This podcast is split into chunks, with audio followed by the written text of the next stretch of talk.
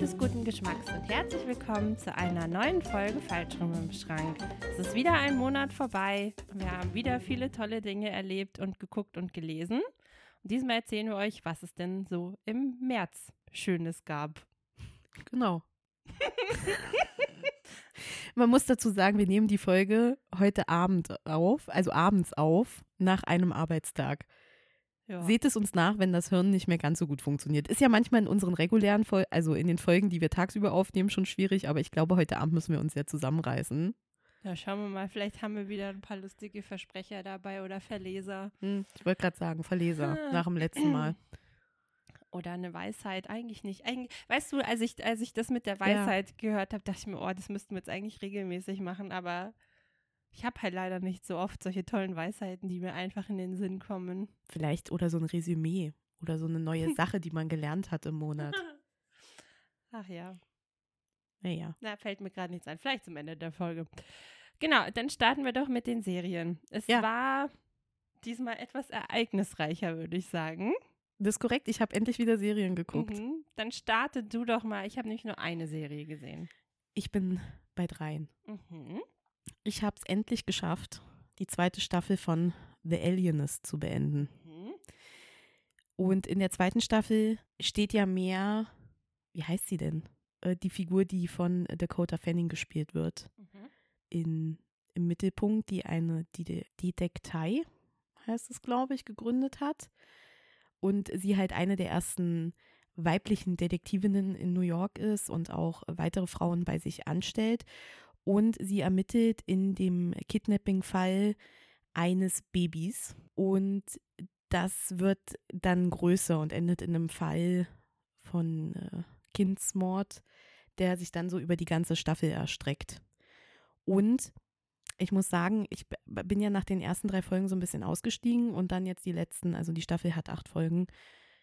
Die letzten fünf Folgen habe ich dann jetzt am Stück geguckt, weil dann ist es auf einmal spannend geworden und in eine andere Richtung nochmal so abgekippt. Also, dass es dann halt weitergegangen ist und nicht nur dieser Entführungsfall war. Und es war gut. Es war eine sehr feministische Staffel. Also es Mhm. ging viel um die Rolle der Frau, in was für ein, also was die Gesellschaft sagt, Frauen, also was die Gesellschaft äh, vorgibt, dass Frauen machen müssen, dass sie Mütter werden müssen. Und das alles äh, wurde in dieser Staffel angeschnitten. Ich weiß noch nicht so sehr, wie ich das Ende fand. Also äh, die, ähm, wie diese Gruppe dann um sie und ihren Freund, der ja bei der Zeitung arbeitet, und dem Dr. Chrysler ausgegangen ist, weil sie halt am Ende der Staffel auseinandergehen, aber alle im Guten. Und ich weiß auch nicht, ob noch eine dritte Staffel kommen wird. Ich würde sie mir auf jeden Fall angucken. Aber äh, muss ich sagen, nachdem ich am Anfang so ein bisschen gehadert habe, war das im äh, Großen und Ganzen eine sehr spannende Staffel. Okay. Ja. Ist das gerade die aktuellste? Ja, Okay. also es gibt nur die erste und die zweite und dann kam ja Corona und dann weiß man jetzt nicht so richtig. Mhm. Also äh, es ist noch nicht offiziell bestätigt von Netflix, dass die Serie abgesetzt wurde, aber es ist auch nicht bestätigt, dass es eine dritte Okay, Staffel gibt. okay. Ne? Und dann ist es So so, ein bisschen on hold. Mhm. ja, Okay. und wir kennen ja äh, und lieben ja Netflix dafür. Wir sagen jetzt nichts mehr dazu. Mhm. Und dann habe ich noch eine zweite Serie auf Netflix gesehen und zwar Das Gesetz nach Lydia Poet. Aha. Ist eine italienische äh, Netflix-Original-Serie. Die wird mir auch permanent vorgeschlagen. Ja, und ist auch eine sehr feministische Serie, weil es geht um Lydia Poet, die die erste Anwältin Italiens war. Mhm. Und das beruht auf einer wahren Okay. Geschichte. Lydia Poet gab es wirklich. Und Lydia Poet hat studiert, wurde zugelassen und ihr haben sie dann wieder die Lizenz entzogen. Hm. Zu praktizieren, weil es eine Frau diesen, Job, äh, diesen Beruf beschämt und nicht dazu fähig ist, diesen Beruf, Beruf auszuüben. Aufgrund ihres Aussehens, aufgrund ihrer Fähigkeit und aufgrund, dass sie zu Hause am Herd stehen soll und sich Ja. äh, Kinder gebären soll. Und das sagen sie so in der ersten Folge. Ich musste nach der ersten Folge Pause machen, weil es hat mich so aufgeregt, diese Szene, wo sie vor Gericht stand, weil sie ihr die Lizenz entzogen haben. Sie haben es wirklich so gesagt. Es regt einen nur noch auf. Und es, das ist auch ein Thema, was sich durch die ganze Staffel zieht, Mhm. dass sie versucht, wieder als Anwältin praktizieren zu können. Also sie kommt aus einer Juristenfamilie, ihr Mhm. Bruder ist auch Jurist und sie ist selbstständig, wohnt allein und nachdem sie dann nicht mehr als Anwältin praktizieren kann, zieht sie wieder zu ihrem Bruder und seiner Frau Und am Anfang ist der, der Bruder, weil Lydia ist natürlich sehr fortschrittlich, ne? Also so eine, Eine selbstständige, Frau. ja, eine selbstständige Frau. Also das spielt Anfang des 19. Jahr, also Ende des äh, 19. Jahrhunderts, Anfang des 20. Jahrhunderts. Und da ist das halt einfach nicht üblich. Und Ja, Lydia ja. ist halt, äh, Lydia fällt halt so komplett raus aus diesen ganzen Frauenbildern ne? und äh, also aus diesem typischen Frauenbild zu dieser Zeit und kämpft halt einfach dagegen an und lässt sich nicht kleinkriegen. Und ihr Bruder ist am Anfang so ein bisschen, ist ein schwieriges Verhältnis und dann fängt er aber auch an, sie zu unterstützen und kämpft dafür, dass sie ihre Lizenz wiederbekommt. Mhm. Und ihr könnt ja die Geschichte von Lydia Poet nachlesen. Also sie musste sehr lange dafür kämpfen und hat erst 37 Jahre später offiziell zugesprochen bekommen, dass sie praktizieren darf. Und das war auch nicht rechtens. Also die haben das Gesetz sehr gebogen, weil man hätte ihr das nicht aberkennen dürfen. Und sie löst dann halt, also sie, ist quasi dann die Anwaltsgehilfin von ihrem Bruder und sie lösen dann Kriminalfälle. Es hat auch nur sechs Folgen und ähm, dann im Hintergrund die größte Rahmenhandlung ist halt, dass sie wieder versucht, ans Gericht zu kommen. Und Mhm. die erste Staffel endet halt damit, dass sie, dass der Einspruch abgelehnt wird und sie dann erstmal aus dem Land fliehen möchte. Und es gibt aber dann eine Szene, sie will sich heimlich dann aus dem Haus schleichen, weil sie will sich nicht verabschieden, weil das ist ja alles zu emotional. Und dann kommt sie aber halt raus und dann steht eine Gruppe von Frauen und Männern, die sie unterstützt haben und die sie als Anwältin sehen wollen und für das äh, Recht der Frauen kämpfen, steht dann halt vor dem Tor und applaudiert ihr. Und dann ist da auch noch ihr Bruder, der dann sagt, wolltest du dich einfach so davonschleichen? Und das ist jetzt quasi in der Schwebe, verlässt sie das Land oder nicht? Mhm. Die Serie ist erst am Februar, Anfang Februar rausgekommen. Das heißt, man weiß auch noch nicht, gibt es eine zweite Staffel oder nicht. Aber ich fand, sie war echt gut gemacht. Auch mit diesem ganzen historischen Setting in Italien. Und wirklich, also wirklich gut. Das Thema, Das. Thema ist Mhm. gut behandelt und es macht dich, es macht dich wütend. Ja, Es macht dich einfach wütend. ja. Und es wird auch ganz oft gesagt, du bist deiner Zeit voraus. Es wird bestimmt ein Jahrhundert geben, in der Frauen das ausüben können. ja, ja. Und also es ist wirklich, ich, ich finde es sehr gut gemacht, nachdem ich zwei Wochen Pause gemacht habe bei der Serie, weil es mich diese erste Folge so wütend gemacht hat. War es dann ist wirklich halt gut? auch ein Und wie gesagt, sie lässt sich nicht unterkriegen. Und es gibt Thema. immer so, also sie zeigen es wirklich an, nicht nur durch Worte, sondern auch durch Handlungen oder so, Mhm. weil sie wi- will dann mobil sein und dann versetzt sie eine Vase äh, in, einem, in einem Geschäft und tauscht die gegen ein Fahrrad ein. Und Fahrrad, eine Frau fährt zu dermaligen Zeit kein Fahrrad. Oh, das habe ich auch in den Zeiten, wo ich diese ganzen Nähvideos gesehen habe, angeguckt habe. Da war es auch, dass früher die äh, Röcke von Frauen waren natürlich sehr unpraktisch zum Fahrradfahren. Ja, und es gibt auch Und dann gab es die Radlerhosen. Das war halt einfach ein Rock. Nee, es war eine Hose, der aber quasi so Klappen drüber hatte, dass es eigentlich aussah wie ein Rock und nur zum Fahrradfahren konntest du es dann irgendwie umknöpfen, damit du dann, während du fährst, sieht es immer noch so aus, aber wenn du fertig bist, kannst du dich ganz schnell wieder richtig herrichten. gibt zu der Zeit ja auch nur Herrenräder. Also das heißt mit diesem hohen Einstieg, der ja auch unpraktisch ist, weil Ja. man ja einfach nicht so lange Beine hat. Ja. Ja. Und ähm, sie trägt aber auch schon so, ich glaube, diese Art von, was Ja, du ja. gerade gesagt hast, äh, diese Art Zum von Hosen. Halt, ja, ja. die aber aussehen wie Ja, ein wie Rock, ein wo du Rock. wirklich nur, wenn du genau hinsiehst, dass es aussieht, dass es Ja. eine Hose ist. Ja, also sehr kurzweilig. Okay, cool. Sechs Folgen, Mhm. finde ich gut, war gut gemacht. Ja. Und das waren die Serien, die äh, ich allein geguckt habe. Mhm. Und dann gab es ja ein Highlight in diesem Monat. Mhm. Aber davor erzähle ich meine Ach so, Serie. du hast noch deine auch, ich Serie. eine Ich dachte, Serie das wäre die Serie gewesen. Nein, nein, ach so, nee, dann habe ich zwei Serien gesehen. Also, ich habe angefangen zu gucken What We Do in the Shadows. Es ist eine Serie, in der man den Alltag von vier Vampiren begleitet und deren, ich wollte gerade sagen Haustier, es ist nicht das Haustier, der Bedienstete, der eigentlich auch ein Vampir werden möchte, das ist Guillermo. Guillermo hat mein Herz für sich gewonnen, weil er möchte einfach nur ein Vampir sein. Und sein Vampirmaster macht ihn einfach nicht zum Vampir. Er ist seit zehn Jahren in dieser Familie und er will einfach nur auch ein Vampir werden.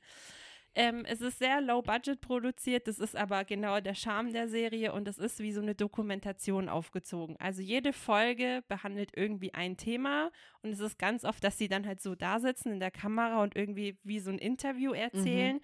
und dann ist quasi das Doku-Team, halt das Kamerateam läuft dann mit ihnen mit, während sie halt da so ihren Alltag machen. Es ist eine super schräge Serie, wirklich, also schlecht im Sinne von es ist saulustig und wirklich gut. Ja, mir macht die Serie total Spaß. Ist auch sehr, jede Folge ist so relativ kurz, weiß gar nicht. Ich glaube, es ist mehr wie eine halbe Stunde. Aber kurze, knappe Folgen. Es gibt drei Staffeln jetzt gerade. Also ich glaube, es ist gerade die dritte Staffel ist neu rausgekommen. Ähm, äh, Taika Waititi ist übrigens Drehbuchautor, mhm. kennt man. Marvel-Mensch und so. Äh, äh, Tor. Tor, genau. Er hat die letzten zwei Torfilme gemacht. Und ähm, also das ist die Serie und ursprünglich gibt es auch einen Film, der heißt What We Do in the Shadows. Und da ist es so ähnlich. Also da hat man auch fünf Vampire, deren Alltag man als so eine Doku mit verfolgt. Und da spielt Taika Waititi sogar einen der Vampire.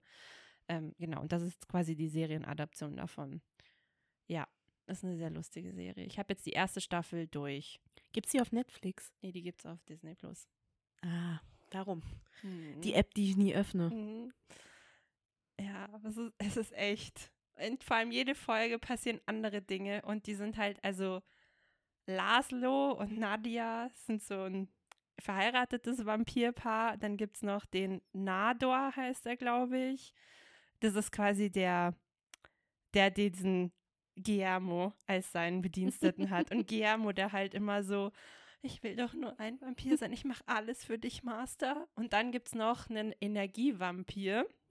Und das ist so ein, das ist, jetzt musst du dir vorstellen, das ist quasi, also sein, sein, wie er durchs Leben schreitet, ist, er saugt anderen Menschen die Energie aus. Also er belabert dich, bis dir tot langweilig ist und saugt dir damit die Energie aus. also er trinkt kein, er trinkt kein, ich wollte gerade sagen, trinkt kein Bier, er trinkt kein Blut, sondern er saugt dir die Energie aus. Indem er dich totlabert. Ja, und super langweilig ist und dir dein Leben quasi schwer macht. Und das ist so mal übertragen aufs echte Leben. Es gibt ganz viele Energievampire, so im Amt zum Beispiel wenn du irgendwo rumstehst und denkst, oh, du bist garantiert ein Energievampir, weil du mir gerade alle man meine ist, Lebenskraft aussaugst. Man, ja, das gibt es nicht nur im Amt. Ja, ja. Man ist sehr viel Energie, äh, äh, Energien von, äh, ja. ne? man ist sehr viel umgeben von Energievampiren. Ja, richtig. Oh Gott. Ja, und das ist so, das sind so die fünf Menschen, die halt von diesem Kamerateam begleitet werden und denen passieren immer so lustige Sachen. Oh, ja, wirklich, jede Folge ist grandios. Genau. Das klingt ein bisschen lustig. Mhm.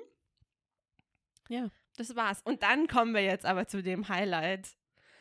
Welche Serie ist denn weitergegangen? Ha. Nach zwei Jahren ja. kam die zweite Staffel von Shadow and Bone endlich raus am 16. März. Und wir zwei hatten vorher schon überlegt, wann gucken wir die denn? Weil wir wollten sie zusammen gucken. Ja.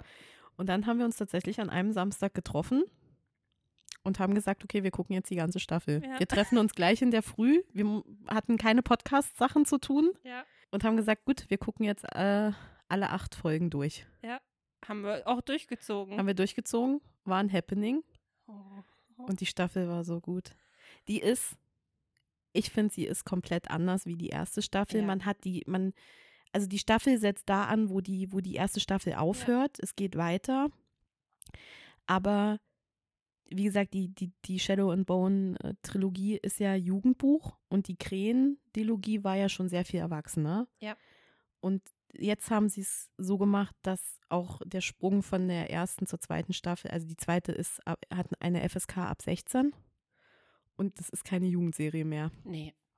Die ist sehr viel brutaler. Die ist, diese Action-Szenen, irre. Ja. Die ist so gut gemacht. Ja, ja wirklich nach jeder Folge waren wir da so, boah, ja.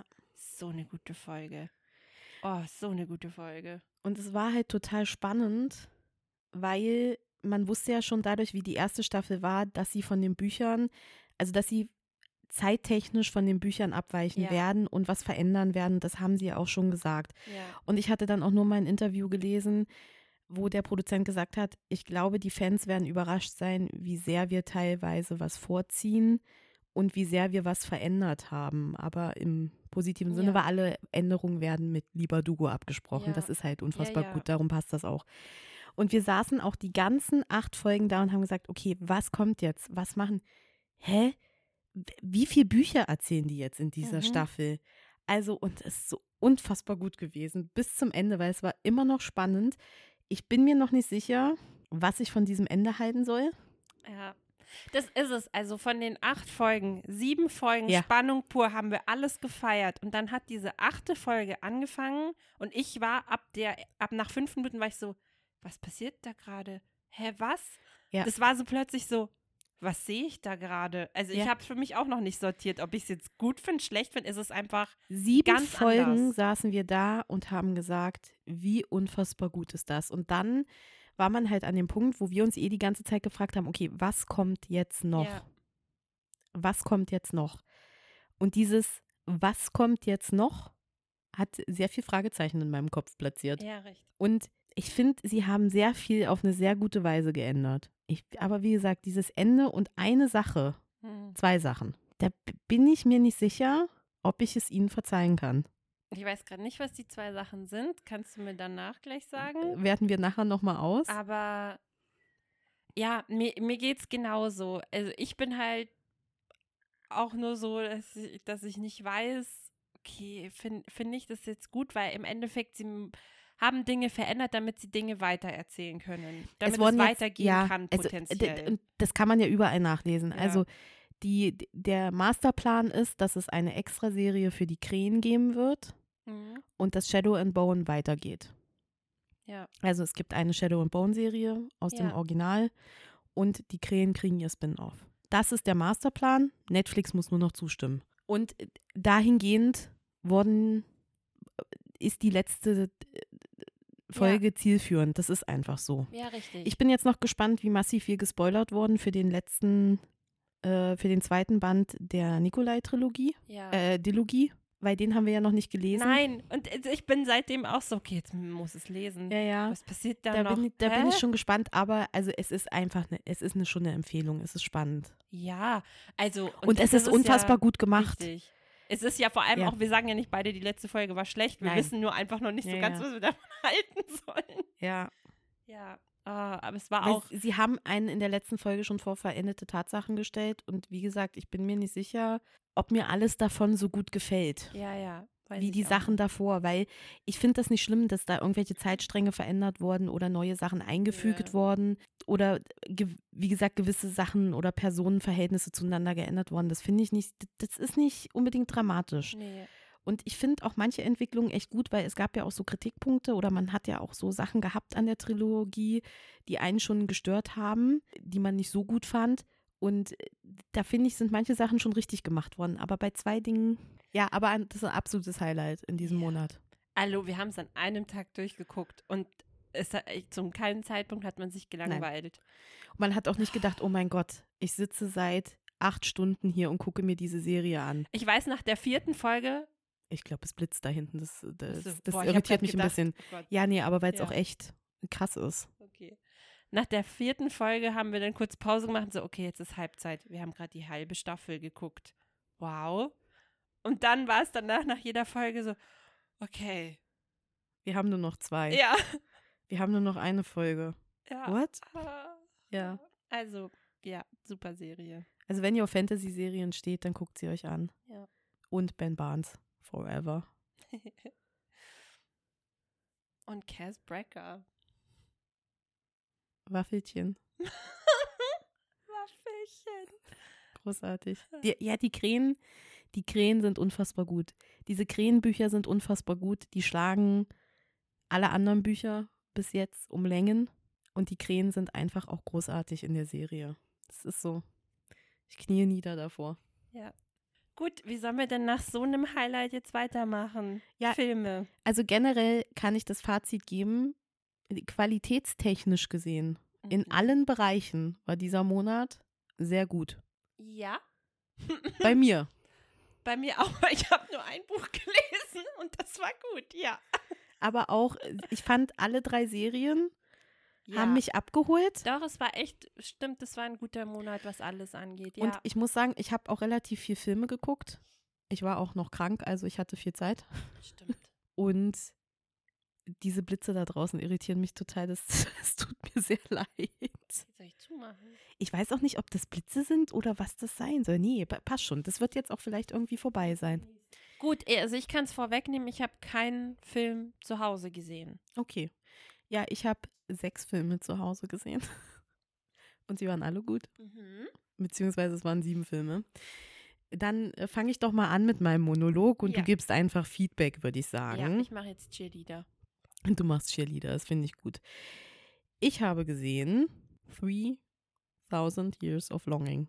Unfassbarer Zungenbrecher, dieser Titel. Der ist mit Idris Elba und Tilda Ah, Swinton. Der war, glaube ich, letztes 2022 ist der in die Kinos gekommen und sah total spannend aus. Und zwar geht es da um Alethea, die, die hat Literaturwissenschaften studiert und ihr Spezialgebiet sind Märchen und Sagen. Und sie ist da eine totale Koryphäe.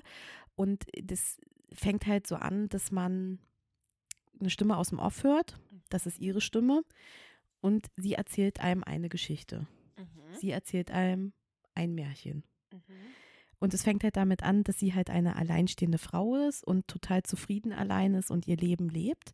Und sie fliegt zu einer ähm, Vortragsreihe nach Istanbul und äh, hält dann da ihren Vortrag und sie hat eine sehr blühende Fantasie, was natürlich auch zu ihrem Leben und zu der Sache, die sie tut, als äh, Geschichten, als Märchenprofessorin ähm, dazugehört.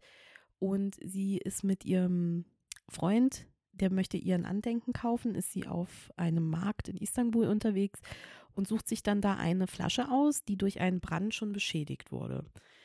Und diese Flasche macht sie in ihrem Hotel sauber und dann kommt ein Djinn aus der Flasche. Der Djinn wird gespielt von Idris Elba und dann erzählt der Djinn die Geschichte, wie er für 3000 Jahre in Gefangenschaft war. Mhm.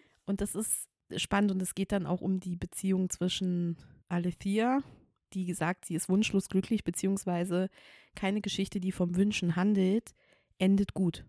Es gibt immer, es geht immer böse aus und keine Geschichte übers Wünschen nimmt ein gutes Ende. Darum will sie sich nichts wünschen. Der Djinn muss, aber will, dass sie sich was wünscht. Und so lernen die beiden sich dann kennen und es ist total spannend, wie das gemacht wird. Also optisch ist diese Serie auch der absolute Kracher. Und diese, Film. die, äh, die Serie, äh, ja, Film, genau. Der Film, der hat so gerade, und ich fand ihn auch sehr kurzweilig. Und die erste Dreiviertelstunde spielt halt in dem Hotelzimmer von Alethea Okay. und beide sind im Bademantel. Es ist, äh, das ist total, also ich fand den Film sehr kurzweilig. Er ist sehr speziell, aber es war ein cooler Film. Also von der Handlung her hört sich das schon. Ja, ich will- Ja, an. es ist auch was Mhm. anderes. Und ich habe erst gedacht, okay, der wird total abgespaced, aber ist er gar nicht, weil du hast, also das macht schon alles Sinn, wie das erzählt ist. Und die beiden Darsteller sind einfach großartig, weil die tragen den Film. Mhm. Ja, ich will nicht mehr dazu sagen, weil dann spoilert man schon so gewisse Sachen. Aber 3000 Years of Longing, oh Gott, wie kann man, also das ist wirklich ein Zungenbrecher, kann ich empfehlen. Ja. Dann habe ich gesehen, endlich, weil ich war dann irgendwie so in Krimi-Stimmung, Enola Holmes 2. Aha. Mhm. Weil nachdem ich Lydia Poet gesehen habe, habe ich mir gedacht, Ja. okay, ich brauche jetzt noch mal irgendwas in die Richtung und dann wurde mir auch die ganze Zeit schon Enola, Enola Holmes 2 angezeigt und ich habe mir davor dann noch mal den ersten angeguckt und muss sagen, schon mal als kurzes Fazit, ich fand den ersten jetzt sogar mit Abstand noch mal besser. Also ich finde, man hat ihn jetzt beim zweiten Mal ansehen noch mal so mit anderen Augen betrachtet und der war schon echt gut. Auch sehr feministisch. Mhm. Und den zweiten Teil, da ist es ja dann so, dass, dass Enola auch eine, De- ähm, äh, eine eigene Detektei aufmacht und dann aber nicht so richtig erfolgreich ist und dann wie so einen Pro Bono-Fall annimmt. Und wie du gesagt hast, es gibt mehr Interaktion mit Sherlock. Das war schon echt cool. Also es hat mir gut gefallen. Aber was jetzt so, also ich gefühlt war der erste Film so ein bisschen größer. Da war das Thema einfach ähm, Ja, da hat größer man halt gespannt, Enola ja. kennengelernt, wurde Ja. so reingeworfen in diese Handlung. Es war alles so, oh, sie erlebt, erlebt jetzt ein großes Abenteuer und macht da so ihre Dinge und macht jetzt einen auf Mini-Sherlock, stimmt ja gar nicht, aber sie möchte auch halt jetzt und das Ganze mit der Mutter und alles. Es war ja irgendwie, es war Ja. schon nochmal größer. Erzählt. Es war jetzt auch, also Entschuldigung, dieser Bösewicht, also der Antagonist in diesem, äh, äh, in dem, äh, in dem Film, mein Gott, ähm, ist ja Professor Lupin aus den Harry Potter Filmen. Mhm. Wie widerlich kann ein Mensch sein? Ja. Boah, Ja, ja. das haben sie so gut gemacht. ja Und im Endeffekt ist dieses Thema, worum es ging, also im ersten ging es ja ums Frauenwahlrecht, ja, und im zweiten Thema geht es ja jetzt um Arbeitsbedingungen und Streiks dann. Ne? Mhm. Und ich finde, das war am Anfang so klein, weil du hast dir gedacht, es geht da nur um eine so eine kleine Sache, um ein Verschwinden. Und erst am Ende kam dann so dieses, dieses Ende, weißt du, wo sie dann da aus der Fabrik rauslaufen. Dann ist das, weißt du, dann hast du so gedacht, ja, jetzt. Aber es war auch schon cool, weil es kommen wieder alle Figuren vor, auch ihre Mutter kommt wieder vor. Das ist eine sehr coole Szene, finde ich, die Rettungsaktion. Ich finde aber auch die Freundin, die mit der Mutter kommt. Ja, Irgendwie die beiden als Kombi waren auch cool. Das stimmt. Ja. Und wie heißt es so schön, man muss Krach machen. Man muss laut sein. Das war Enola Holmes 2. Dann habe ich endlich geguckt, ich wollte ihn eigentlich schon letztes Jahr im Kino sehen. Don't worry, Don't worry, darling. Mhm. Ähm, ist ja ein Film, wo sehr viel vorher drüber diskutiert wurde, um diese ganzen, diesen ganzen Gossip vom Set an. Das ist ja ein Film von Olivia, von und mit Olivia Wilde. Und da hat ja ihre Liaison mit Harry Styles angefangen und es muss ja mega Beef am Set gegeben haben, weil Florence Pugh ja dann angeblich was mit äh, Harry Styles hatte und dann total genervt war und bliblablub und auch, der hatte ja Premiere auf, den, auf dem Filmfestival in Venedig und dann hat angeblich Harry Styles Chris Pine angespuckt. Ach, herrlich. Ganz schön viel. Ganz schön viel Gossip drumherum. Und in dem Film geht es um Alice und Jack, die in den 50er Jahren in Victory leben.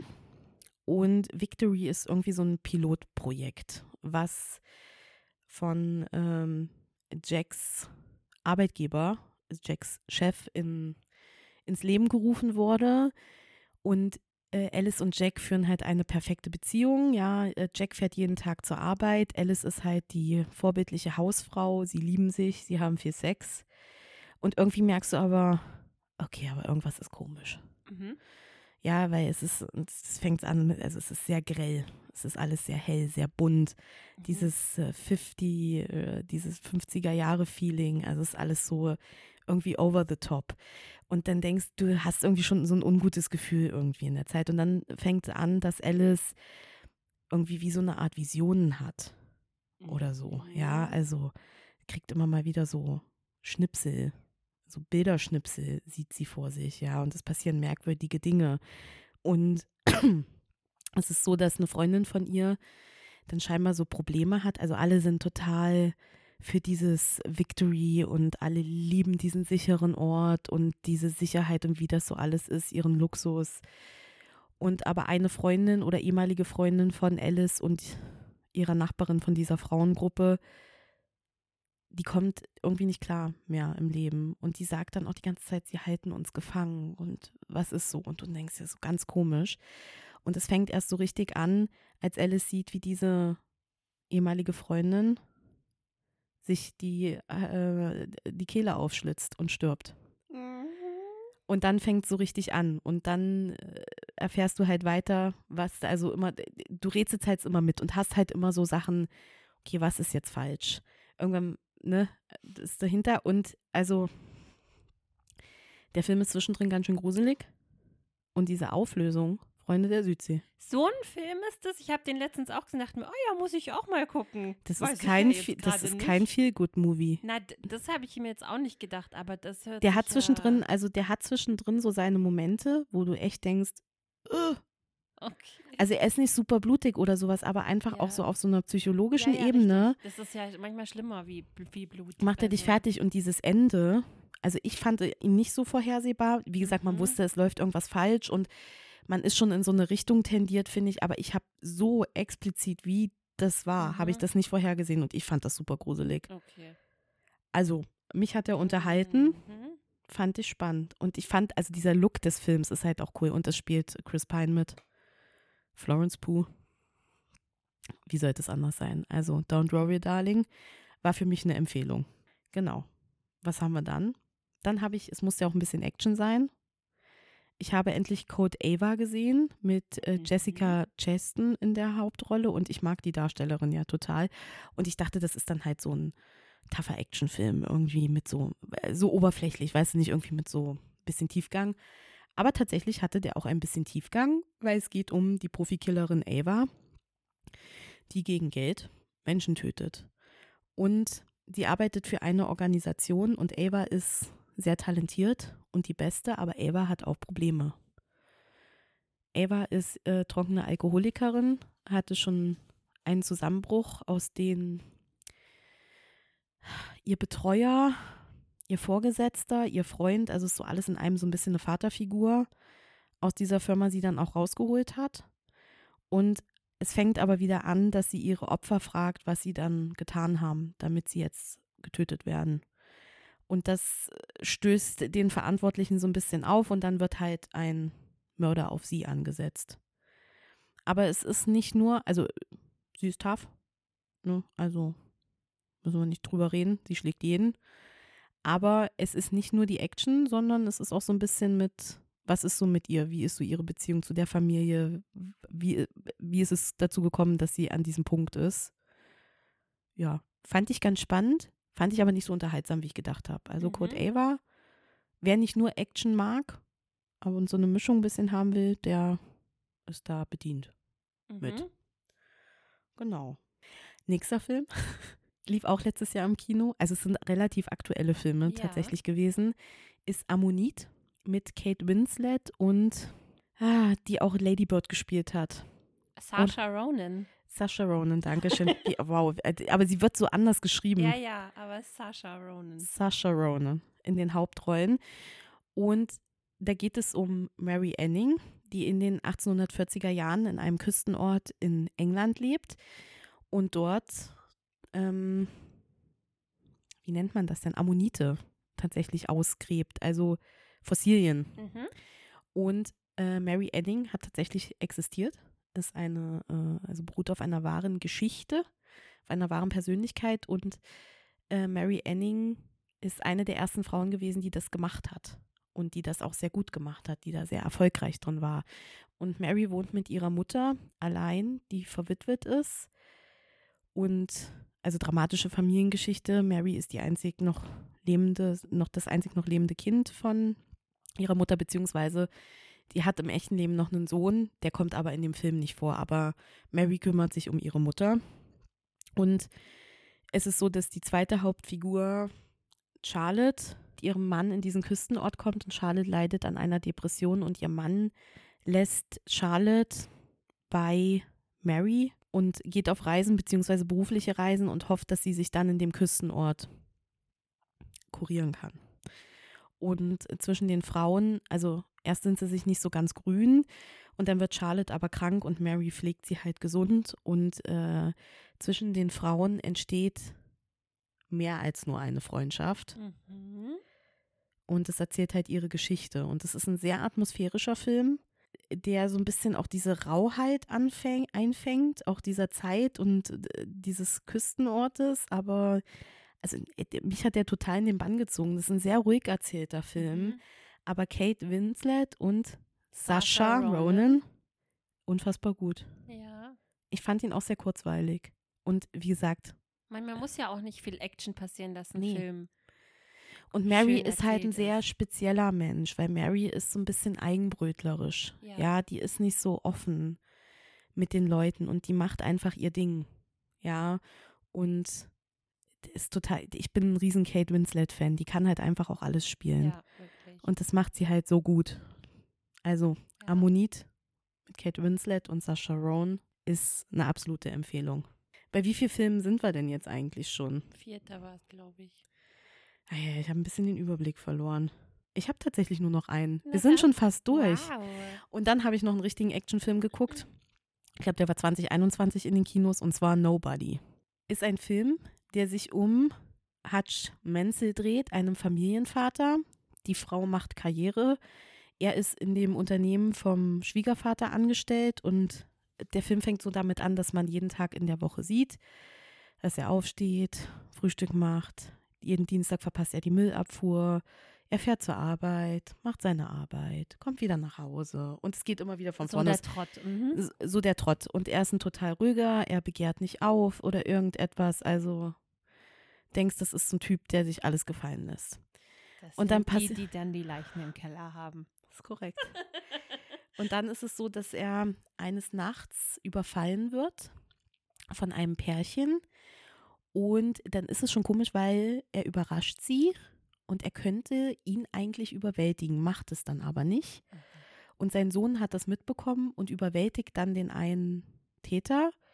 Und der Vater sagt aber, lass sie gehen. Also er gibt dann seine Uhr mit und ein bisschen Bargeld, was sie da haben und lässt ihn gehen. Und dann ist natürlich sein Sohn total von ihm enttäuscht und mobbt ihn dann. Und dann kommt raus, dass die Einbrecher scheinbar das Armband seiner Tochter gestohlen haben. Und das liegt bei ihm den Schalter um. Mhm. Und er sucht die Verbrecher auf und dann merkt man schon, hm, irgendwie kann der Sachen, die kann jetzt nicht jeder Normalsterbliche. ja. Okay, gib mal ein Beispiel. Naja, er weiß, wie man mit einer Waffe umgeht. Mhm. Und er kann kämpfen. Mhm. Und dann fährt er nach Hause und man hört schon immer seinen inneren Monolog. Und dann ist er im Bus unterwegs mit den Öffentlichen. Und dann steigt da eine Gruppe von Gangstern ein. Die fahren irgendwo gegen, das Auto ist Schrott und dann steigen die da betrunken ein und randalieren halt und bedrohen die Gäste. Und er sagt dann, er sitzt ganz hinten im Bus und du hörst ihn dann nur so sagen, Gott. Also weißt du, er sagt dann davor, wo sich eine Tür schließt, geht immer eine andere auf. Und er sagt dann nur, Gott, bitte lass diese Tür zugehen. und dann geht's los. Und natürlich sind das nicht irgendwelche Gangster. Es sind natürlich russische Mafiosi. Ah. Und er, mit ihm will sich keiner anlegen. Okay. So geil, weil die Russen versuchen, äh, dann ist natürlich die Geschichte, wie er dann die russische Mafia bekämpft. Ja, aber der, der Typ, ja, wenn du den siehst und wenn du den sprechen hörst, denkst du das einfach nicht, mhm. dass hinter dem so ein Mensch steckt. Und das ist so geil, weil die Russenmafia, da gibt es eine IT-Spezialistin, die dann versucht herauszufinden, wer er ist. Mhm. Ja. Und sie hat einen Bekannten dann im Pentagon. Und der Pentagon oder bei der CIA, wo auch immer, ja, mhm. bei irgendeinem Geheimdienst. Und dann kann der nicht auf dem Computer auf den Namen zugreifen. Dann geht der runter in den Keller, holt die Akten raus, die alle geschwärzt sind, schickt ihr die und sie packt einfach, sie sieht diese Akten ja, das, was davon zu sehen ist, packt ihren Koffer, schmeißt die Akte ihrem Chef hin und sagt, ich bin raus. Mit dem Typen will ich nichts zu tun haben. Und du denkst die ganze Zeit, was ist das für ein Typ? Und das ist schon krass. Kommt dann irgendwann die Auflösung? Er erklärt es auch, was er dann ist, aber das will okay. ich jetzt nicht nein, sagen, nein, weil das ist schon. Das wäre ja der fette Spoiler. Okay, das, das ist großartig. das war ein an. richtig guter Actionfilm. Mhm. Also, weil es war nicht nur Action, sondern ja, Dieses so ganze Konzept ja, von diesem Film und auch diese, diese Figur ist unfassbar gut. Ja. Weil, wie gesagt, du steigst ein und denkst, das ist der absolute Langweiler. Und natürlich weißt du, dass das ja nicht so ist, ja. Aber das Kitty Cat Armbändchen seiner Tochter bringt es zum Überlaufen und dann wirklich, also großartig. Nobody, eine Empfehlung von mir auf jeden Fall. Ja, das, war, das waren meine Filme, die ich gesehen habe. Wirklich alle ganz gut ein paar Abstriche, aber ja. war richtig gut. Alles in allem top. Guter, guter Film im Monat. Ja. Ja, du warst ja noch im Kino. Genau, ich habe zwar nichts zu Hause geguckt, ich war aber einmal im Kino und ich habe einen Film geschaut, der jetzt gerade ganz frisch draußen ist und der auch für einige Oscars nominiert war. Er hat leider keinen gewonnen. Aber ich habe mir von Steven Spielberg die Fablemans angeschaut. Das ist ja quasi seine Biografie ah, oder okay. sehr angelehnt an sein Leben. Es hat auch damit angefangen, dass bevor der Film losgegangen ist, dass Steven Spielberg in die Kamera gesagt hat, dass das seine persönlichste Geschichte ist und ihm sehr viel am Herzen liegt an dieser Geschichte und dass er einfach so sein Leben ein bisschen erzählen wollte. Wir haben dann, also ich habe danach auch gegoogelt, so, okay, die Fablemans, hä, heißt Steven Spielberg eigentlich Fableman mit Nachnamen, war dann super verwirrt. Also ich glaube, es ist eine ganz gute Entscheidung, dass er nicht den Film die Spielbergs genannt hat, sondern das schon ein bisschen einen fiktiveren Charakter mhm. hat. Aber wenn man sich vorstellt, dass das Steven Spielberg sein soll, ist das schon auch echt ähm, nochmal ganz schön. Also es ist ein sehr ruhig erzählter Film. Er geht zweieinhalb Stunden mhm. oder sowas, also 150 Minuten. Und dazu muss man sagen, es hat sich wirklich ernst gemeint zu keinem Zeitpunkt angefühlt, dass man so lange in diesem Film drin sitzt. Dafür, dass eigentlich ja keine große Action passiert, weil es wird einfach sein Leben erzählt. Also man steigt quasi ein mit ähm, der Familie, Mama, Papa und einem kleinen Jungen, die in einer Kinoschlange stehen und The Greatest Show of All oder irgendwie sowas gucken. Und da passiert ein Zugunglück und dieses Zugunglück bleibt diesem kleinen Jungen sehr im Gedächtnis. Und er hat Angst und oh, das ist irgendwie, für ihn war das so, oh mein Gott, was habe ich da gerade gesehen? Und er bekommt zu Hanukkah einen, äh, also eine Modelleisenbahn geschenkt. Und daraufhin spielt er mit der und baut quasi einmal diesen Unfall nach. Und der Papa ist dann ganz schockiert, so, oh Gott, du kannst doch nicht die teure Modelleisenbahn kaputt machen. Und dann kommt die Mama aber drauf, warum hast du das denn gemacht? Ja, weil ich diesen Unfall begreifen möchte. Und daraufhin holt sie die Kamera vom Papa aus dem Schrank und sagt, das ist jetzt unser Geheimnis. Du filmst es einmal für dich ab, damit du es dir immer wieder angucken kannst. Und damit geht quasi seine Leidenschaft fürs Filmen mhm. los. Dass er einmal diesen Zugfilm quasi gedreht hat. Und dann sieht man immer mal wieder, mit seinen Geschwistern dreht er dann Filme und das geht so sein ganzes Leben weiter. Dann irgendwann zieht die Familie um, er ist im Teenageralter und dann sagt er schon, ja, wir drehen an dem Wochenende. Und dann sind sie in irgendeiner Location und er hat halt einfach 40 Teenager rumhüpfen, die irgendwelche Filme drehen, irgendeinen Kriegsfilm und weiß ich nicht was. Genau, dann sieht man, dass, dass er mit einer großen Gruppe an ähm, Teenagern irgendwo so einen Kriegsfilm dreht und so weiter. Und du siehst quasi so von jeder Station, ähm, dass es immer um dieses Filmemachen geht. Und er möchte diesen Film drehen und er, er dreht hier mit den Familienausflug und hier, oh, hat er gleich eine Idee oder da ist jetzt ein Schulevent und er dreht das immer mit. Eigentlich ist das grob die Handlung. So. Was aber so schön an dem Film ist, ist, dass das wirklich so eine Liebeserklärung an Kino und Film ist, weil wie das gemacht ist, also dass wie die Personen in diesem Bild stehen, ob du jetzt von unten, von oben, wie das Licht ist, wie die Filmstimmung ist, also es ist wirklich so viel, was in diesen Film so subtil reinge reingemischt ist, das ist echt faszinierend das ist, es gibt einen Moment, wo äh, die Eltern so ein bisschen Streit haben oder es der Mutter nicht gut geht, da hast du das Gefühl, du bist in irgendeinem Film aus den, keine Ahnung, 20er Jahren oder sowas, dann hast du wieder teilweise total die kom komödiantischen Szenen oder so. Oder dann auch manchmal wirklich das, dass du so eine ganz extreme Perspektive hast, dass du so richtig von ganz weit unten auf irgendwen drauf guckst und so. Also es ist wirklich alles, was du bewusst in dem Film einsetzen kannst zu machen, wurde zu jedem Zeitpunkt in dem richtigen Zeitpunkt gemacht. Also du, es wurde nicht irgendwie eine Perspektive gewählt, nur um diese Perspektive zu nehmen, sondern wie dieser Film gemacht wurde, hat jede Szene so richtig krass mit unterstützt. Ähm, und sagen wir so, das Ende des Films ist auch noch mal so der Schwenk dazu, weil es quasi damit endet, dass es endlich geschafft hat, so ein bisschen in diese Filmbranche reinzurutschen und er mit einem, ich glaube, es ist ein Regisseur, den er verehrt, sprechen kann. Und dieser Regisseur gibt ihm einen Tipp. Ich weiß nicht, ob ich ihn verraten soll. Ich verrate ihn jetzt mal nicht. Und dieser Tipp, der gesagt wird, wird quasi in der nächsten Szene in dem Film angewendet. Und denkst du nur so, aha! Und dann ist der Film vorbei. Und das war's. Also eigentlich nur so diese die von als er klein ist bis die Teenagerjahre und immer diese Leidenschaft für Filme. Und wie gesagt, er hat sich überhaupt nicht gezogen. War richtig schön. Und es gab auch so emotionale Momente dabei. Und mit der Mutter passiert einiges. Die Familiendynamik. Und ja, es steckt echt viel drin. War richtig schön, der Film. Okay. Ich weiß, Schön. wir haben vorher drüber reden, du warst so, boah, der spricht mich gar nicht an. Nee, und er, also, ich glaube dir das alles, aber mich spricht er immer noch nicht an. Hm. Aber vielleicht ist das auch einfach nicht der richtige Film gerade fürs Kino. Ich möchte Ja. unbedingt jetzt noch John Wick sehen. John Okay. Wick 4 ist ja angelaufen und Dungeons and Dragons läuft jetzt. Und dann kommt Super Mario. Die kommen jetzt alle hintereinander. Ja, Müssen ja. wir ein bisschen ins Kino gehen im nächsten Monat. Ja, ja, ja, ja. Dungeons and Dragons. Und Super Mario.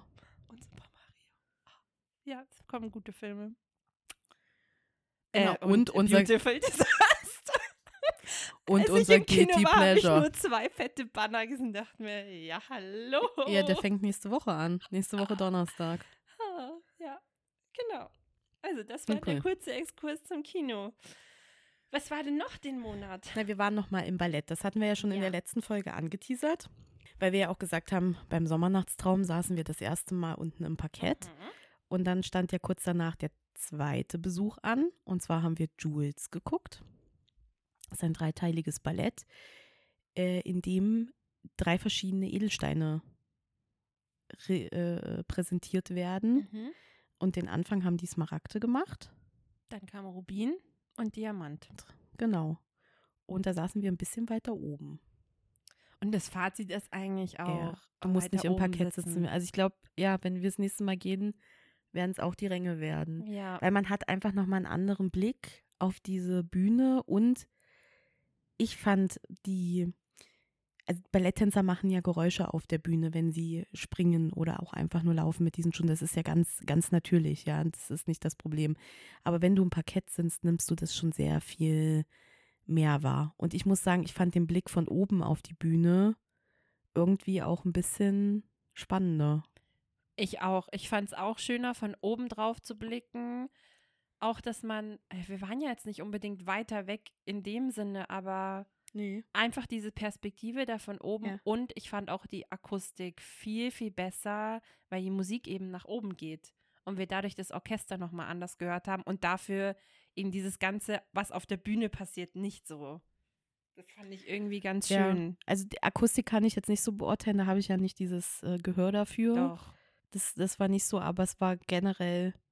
Also ich glaube noch einen Rang weiter unten und dann, Ja, genau, das ist perfekt. dann, ist, dann ist perfekt. Aber Ja. es war, war sehr schön. Es war auch vor allem, wenn man so, es war eben in diese drei Akte geteilt, jeder Akt komplett verschieden. Mhm. äh, ganz andere Aufmachung. Es war auch eben schön, weil es immer farblich an die Edelsteine angepasst Ja. war.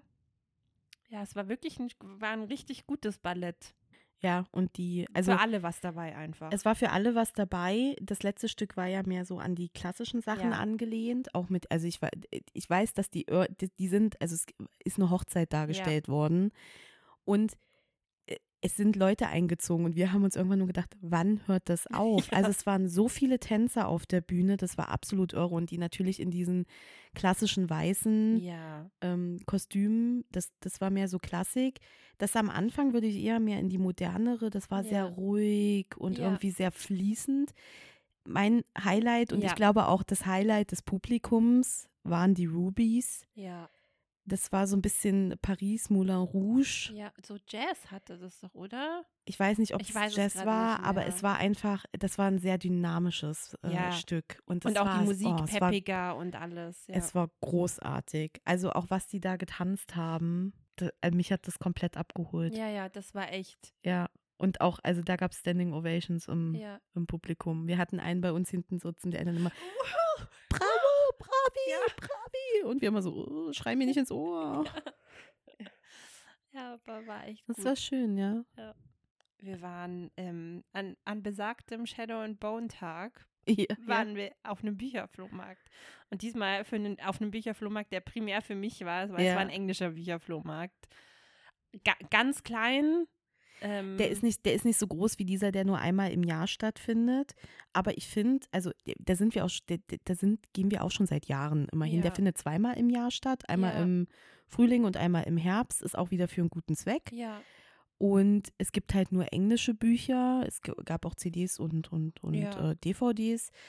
Ähm, aber der war sehr organisiert. Also der war nochmal, man ist reingekommen, hat direkt die fette Tüte Ja. in die Hand gedrückt bekommen. ja, Ja, ich mag das. Ich mag auch generell einfach dieses Feeling, wie gesagt, wenn man da hinkommt, dann sind einfach nur gleichgesinnte Menschen, alle wollen tolle Bücher haben. Ich habe Ja. mir dann auch gedacht, ah, schau mal, das nächste Mal bringe ich einfach da meinen Stapel an englischen Büchern mit. Ja, weil hinter, also es Ja. kam nach uns jemand rein, der dann auch gesagt hat, ich hätte Bücher für Sie. Ah ja, das nehmen wir gerne, weil ich glaube, die sammeln jetzt auch Ja. schon, die sammeln, glaube ich, kontinuierlich irgendwie und dann fürs, äh, für, den, für den Herbst wieder. Und wie gesagt, geht ja für einen guten Zweck. Das war schön. Ja, das, das war ein guter Start. Weil wir sind erst auf dem Bücherflohmarkt, dann haben wir Kuchen gekauft. Ganz wichtig. Ich finde, das war schon ein Happening, dieser Ja, Kuchen, ja. der war richtig gut. Und dann sind wir her und haben angefangen, Shadow and Bone zu gucken. Ja, Wir waren ja auch nicht so lange auf dem Bücherflohmarkt. halbe Stunde. Halbe Stunde, ja. Weil, wie gesagt, es war nicht so groß und ich war ja relativ schnell durch. Ja. Ja. Ja, das war's. Aber äh, wenn wir bei Büchern sind, ging es auch weiter, denn es gab mal wieder eine Lesung diesen Mhm. Monat. Und es hätte auch für dich eine Lesung gegeben, Mhm. wäre dann nicht eine kleine Krankheit dazwischen gekommen. Weißt du, das war wirklich, ich ärgere mich immer, ich weiß, ich, es wäre nicht gegangen, ja, weil Nein. diese Lesung an, an besagten Tag, mir ging es davor schon nicht gut. Ich habe dann schon eine Freundin nicht besucht und dann habe ich aber gedacht, ah, das geht wieder. Ja. Und ich war in der Arbeit und ich habe ab Mittag so abgebaut, dass ich ja euch dann kurz vorher geschrieben habe, gesagt habe, es bringt nichts, ich fahre jetzt nach Hause. ja.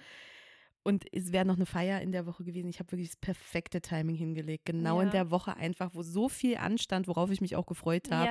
Und dann knockt es einen einfach aus. Aber es war, es war wirklich so, ich war auch zwei Tage echt tot. ja. Also Es sollte nicht sein, Nee. aber es war grippaler eine, Infekt. Ja, Also soll es auch noch geben. Ja. Die, Ja, aber- normale Erkältung. Aber genau, es Ihr war wart eine auf der Lesung. Es war eine ja. Lesung von Laura Kneidl. Und wir, wir wissen, Laura Kneidl.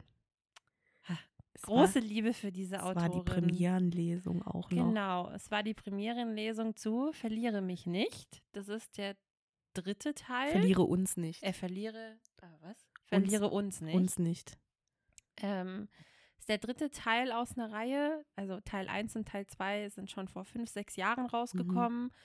Und dann ähm, hat sie sich eben entschieden, dass es, also für sie stand immer fest, dass es eigentlich noch weitergehen Ja. soll. Und jetzt sind Teil, kommen Teil 3 und Teil 4 raus. Und es wird die Geschichte erzählt von April und Gavin. April und Gavin. Genau. Und also ich fand es einfach sehr schön, Laura mal in echt zu sehen. Ja. Sie macht, also sie hat selber gerade gesagt, gerade ist sie nicht so viel auf Social Media unterwegs. Sie, das kommt immer in so Wellen, Ja. dass sie mal mehr macht, mal weniger. Und sie saß da vorne und sie war super aufgeregt, hat auch gemeint, oh Gott, sie ist gerade so nervös. Es war aber irgendwie total putzig. Ähm, dabei, die quasi die mitmoderiert hat, war Annabel Stehl. Kennt man ja auch, ist auch eine Autorin. Das ist ja diese ganze PJ-Gruppe, wie die heißt. äh, Mhm. Diese ganze Autorinnengruppe mit ähm, Ava Reed ist ja noch mit dabei Marie und Grashoff. Marie Grashoff und Alexander Kopanski und Nicole Böhm. Das sind ja diese ganzen Freundesgruppen. Tammy Fischer Ja. ist ja auch mit dabei, die so in Leipzig und Umgebung Ja. sich so connecten und äh, immer Ja, mal wieder was genau. zusammen machen und sich sehr supporten und Ja. befreundet sind einfach. Ja. Und ich finde, die Dynamik, die hat halt total gut getan, weil die Annabelle war halt so voll Ja. on fire und voll gut gelaunt und hat, hat das so super gemacht, finde ich, da auch so eine lockere Stimmung ra- reinzubringen. Da hat man dann auch gemerkt, es hat so ein bisschen gedauert und dann irgendwann war die Laura auch total aufgetaut und nicht mehr ganz so nervös und dann war es einfach so, als ob man zwei Freundinnen halt beim Quatschen zuhört. Ja, es- das ist ja auch so, Laura Kneidl war ja schon immer Autorin. Mhm. Und äh, die Annabelle Stehl kommt aus der Influencer-Richtung. Mhm.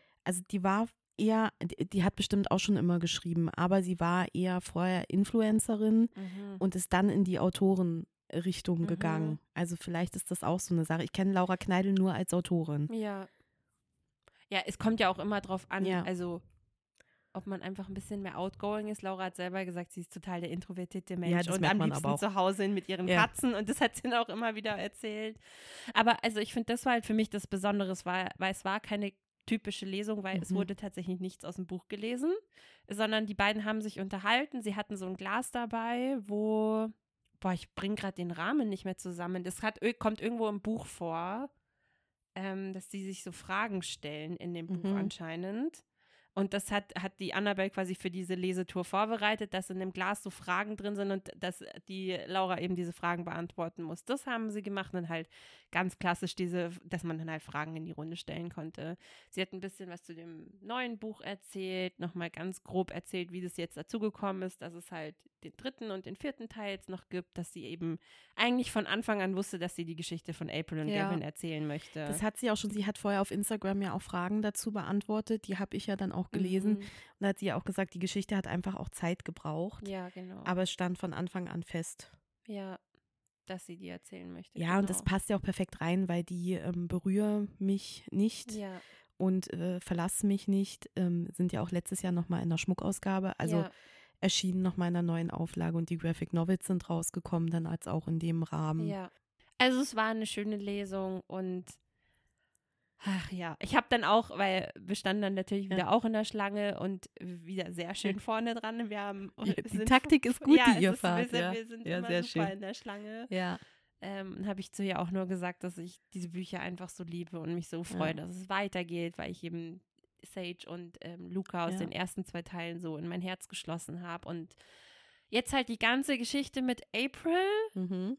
wird halt auch nochmal schön. Sie hat so ein paar Sachen anklingen lassen, die, wie sich das so über die zwei Bücher äh, verteilen wird und so weiter und was so grob die Themen sein werden. Ja, dass es einfach auch viel darum geht, dass April für sich sortieren muss, wie sie mit Liebe umgeht und sich Mhm. dem ganzen Thema so öffnet und Mhm. dass ja. sie halt viel für sich auch sortieren muss und so Ja. weiter und dass das auch nicht im ersten Teil passiert, sondern das zieht sich über beide Bücher Nee, hinweg. du merkst, also ich habe angefangen, das äh, Buch Mhm. jetzt zu hören, Mhm. äh, schon mal vorab. Und äh, ich glaube, ich habe jetzt so 25 Prozent gehört.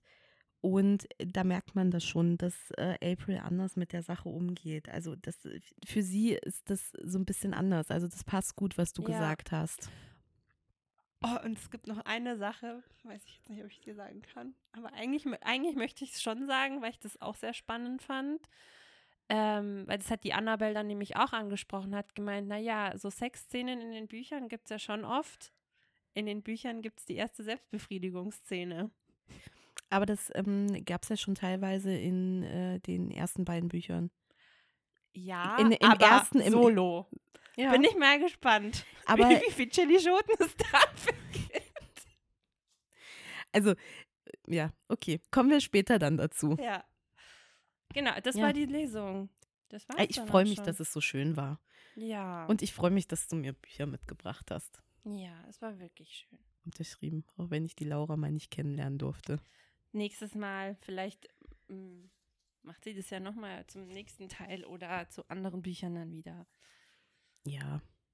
Vielleicht werde ich auch einfach mal nicht krank. Ja, ich glaube, das kann man nicht ganz so beeinflussen, Nee. aber ja. Ja, aber das war's, was so an Ereignissen stattgefunden hat in diesem Monat. Mhm. Dann kommen wir wieder zu unserem liebsten Thema. Bücher. Ja, äh, es sind diesen Monat ein paar Bücher eingezogen. Echt. Und das aber eigentlich hauptsächlich wegen diesem Bücherflohmarkt. Also es ist schön, dass ich nicht alleine dastehe. Ja. Aber ey, Mit ich, ich habe mich ja trotzdem ganz gut zusammengerissen. Du wirst nie 37 Bücher auf einmal kaufen. Lass uns realistisch sein. Das bin ich. Nee. Tatsache. Ja. Ja. Aber ich kann Positives berichten. Bei mir in diesem Monat sind im Endeffekt nur drei Bücher eingezogen. Ich musste meinen Quartalskauf bei der Büchergilde machen. Mhm. Zählt ja nicht. Mhm. Und äh, das Laura Kneidel Buch ist eingezogen. Die Mhm. Graphic Novel zähle ich nicht. Doch. Nein, weil die nicht auf dem Sub landet. Mhm. Weil ich habe natürlich in Vorbereitung, Spoiler, auf die Lesung natürlich die beiden Teile gehört. Ach so. Ja, ja aber die komm, du schon. hast die Graphic Novel nicht gelesen. Aber die Graphic Novel ist die erste Handlung vom, Ah. vom Buch. Ja, ja, Entschuldigung. Nein, das zählt nicht. Und ich habe ähm, mir den vierten Teil der Cat Me Academy Reihe gekauft, der aber auch nicht mehr auf dem Sub ist. Spoiler. Also von daher war es ein guter Ma Ah nee, ich muss noch eins gestehen, ich habe ein Buch noch mitgenommen auf dem Flohmarkt. Was es im Deutschen nicht mehr Ja, gibt. Ja, aber stimmt. das war ja wirklich voll gut, weil wir, du meintest schon, okay, du Wirklich? bist gespannt, ob es dieses Buch geben wird. Ich habe in den halt. ersten Kisten geguckt. Also ich habe das Buch ähm, äh, schon länger auf der Liste und wie gesagt, im Deutschen gibt es das nur noch als E-Book, weil die Printausgabe äh, haben sie eingestellt einfach. Und ich fand, die Story klingt total spannend. Dann bin ich so ein paar Kisten, also war ich schon am dritten Tisch und dann habe ich gedacht, okay, ich suche ja eigentlich nichts und ich möchte ja auch eigentlich nichts kaufen. Und dann habe ich gesagt, das Einzige, was ich mitnehmen würde, wäre dieses Buch. Ich gehe an den nächsten Tisch und gucke in, in die Kiste rein und dann war das Buch da drin. Schicksal. Wirklich. Es ja. sollte so sein. Sollte so sein. Ja, aber gut, also selbst wenn nicht so viele Bücher eingezogen sind, hast du ja trotzdem einige Bücher, die du noch von der letzten Folge miterzählen Ja, möchtest. und ich werde auch davon noch in der nächsten Folge erzählen. Okay. Weil es sind, ich, ich habe durchgezählt, es sind noch über 20 Bücher. Wow. Und die erzählen wir nicht alle in der Folge, Nee. weil dann sprengt es mal wieder absolut den Rahmen. Ja. Du startest. Okay, dann fange ich mal an mit einem Buch von M.L. Rio. Das heißt auf Englisch If We Were Villains. Und im Deutschen würde es das per verborgene Spiel heißen. Wie gesagt, bekommt ihr entweder gebraucht noch als Paperback oder als E-Book. Und da geht es um Folgendes. Oliver Marx bekommt immer nur die Ne- Nebenrolle. Trotzdem ist der junge Schauspieler glücklich am renommierten Delitzsch College, einer abgeschiedenen Welt mit flackernden Kaminfeuern und ledergebundenen Büchern. Die sieben Studenten seines Jahrgangs sind eine eingeschworene Gemeinschaft, besessen von der Schauspielerei und von Shakespeare. Die Typen, die sie auf der Bühne verkörpern, legen sie auch privat nicht ab. Mitläufer, Verführerin, Held. Der charismatische Richard gibt die, unbe gibt die unberechenbaren Ty- äh, Tyrannen. Doch eines Tages treibt einer der Freunde tot im College-See. Die anderen stehen vor einer schwierigen Wahl. Sollen sie der Wahrheit ins Auge sehen oder weiter gegen sie anspielen? Ich finde, das klingt total spannend. Mhm. Und ich weiß nicht, warum es das nicht mehr, also nicht mehr in gedruckter Form gibt. Keine Ahnung, weil die Leute es nicht mehr auf dem Schirm haben. Wahrscheinlich, ja. Und dann würde ich gleich noch ein zweites Buch anschließen. Und zwar ist das das, ähm, was in der Büchergilde eingezogen ist. Das ist das perfekte Grau von Sali Ramal und geht um Folgendes. Das ist die Geschichte von Novell, Rufu, Mimi und von mir. Rufu hat nur ein Ohr und ist über das Meer gekommen, aus Afrika. Mimi ist Engländerin, sie hat ihren Mann umgebracht, nun versteckt sie sich unter Perücken und hinter dunklen Brillen. Novell ist noch sehr jung, sie liebt Mangas und Sauferei. Manchmal fährt sie einfach aus der Haut oder sie hört Stimmen. Den komischen Namen hat sie von ihrer Mutter. Als unsere Geschichte damals losging, wusste ich das alles noch nicht. Ich heiße Ante, aber alle nennen mich Dante. Wegen des Infernos. Ich bin genau wie die anderen auf der Flucht. Ich glaube vor mir selbst. Finde ich, klingt sehr spannend.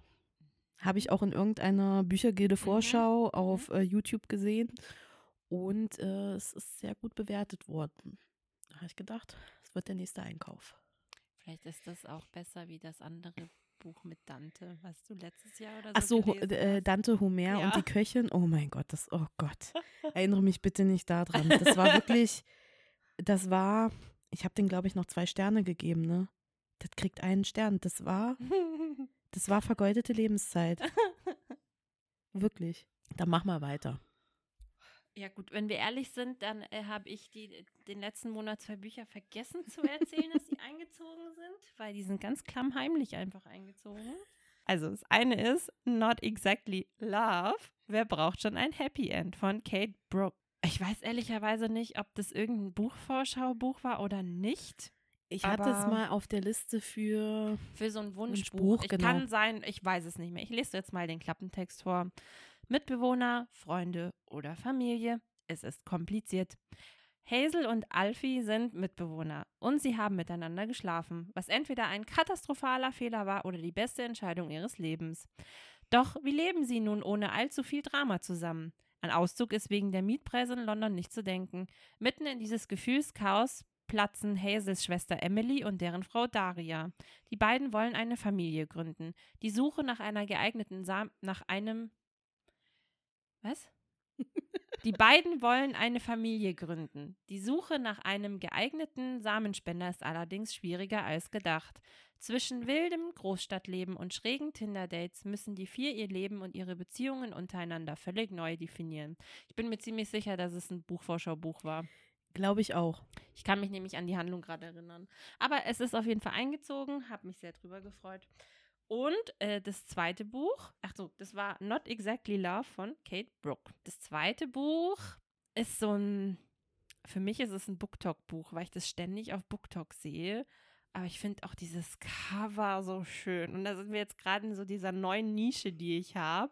Asien und Fantasy. ähm, Der Orden des Geheimen Bund. Der Orden des Geheimen Bundes.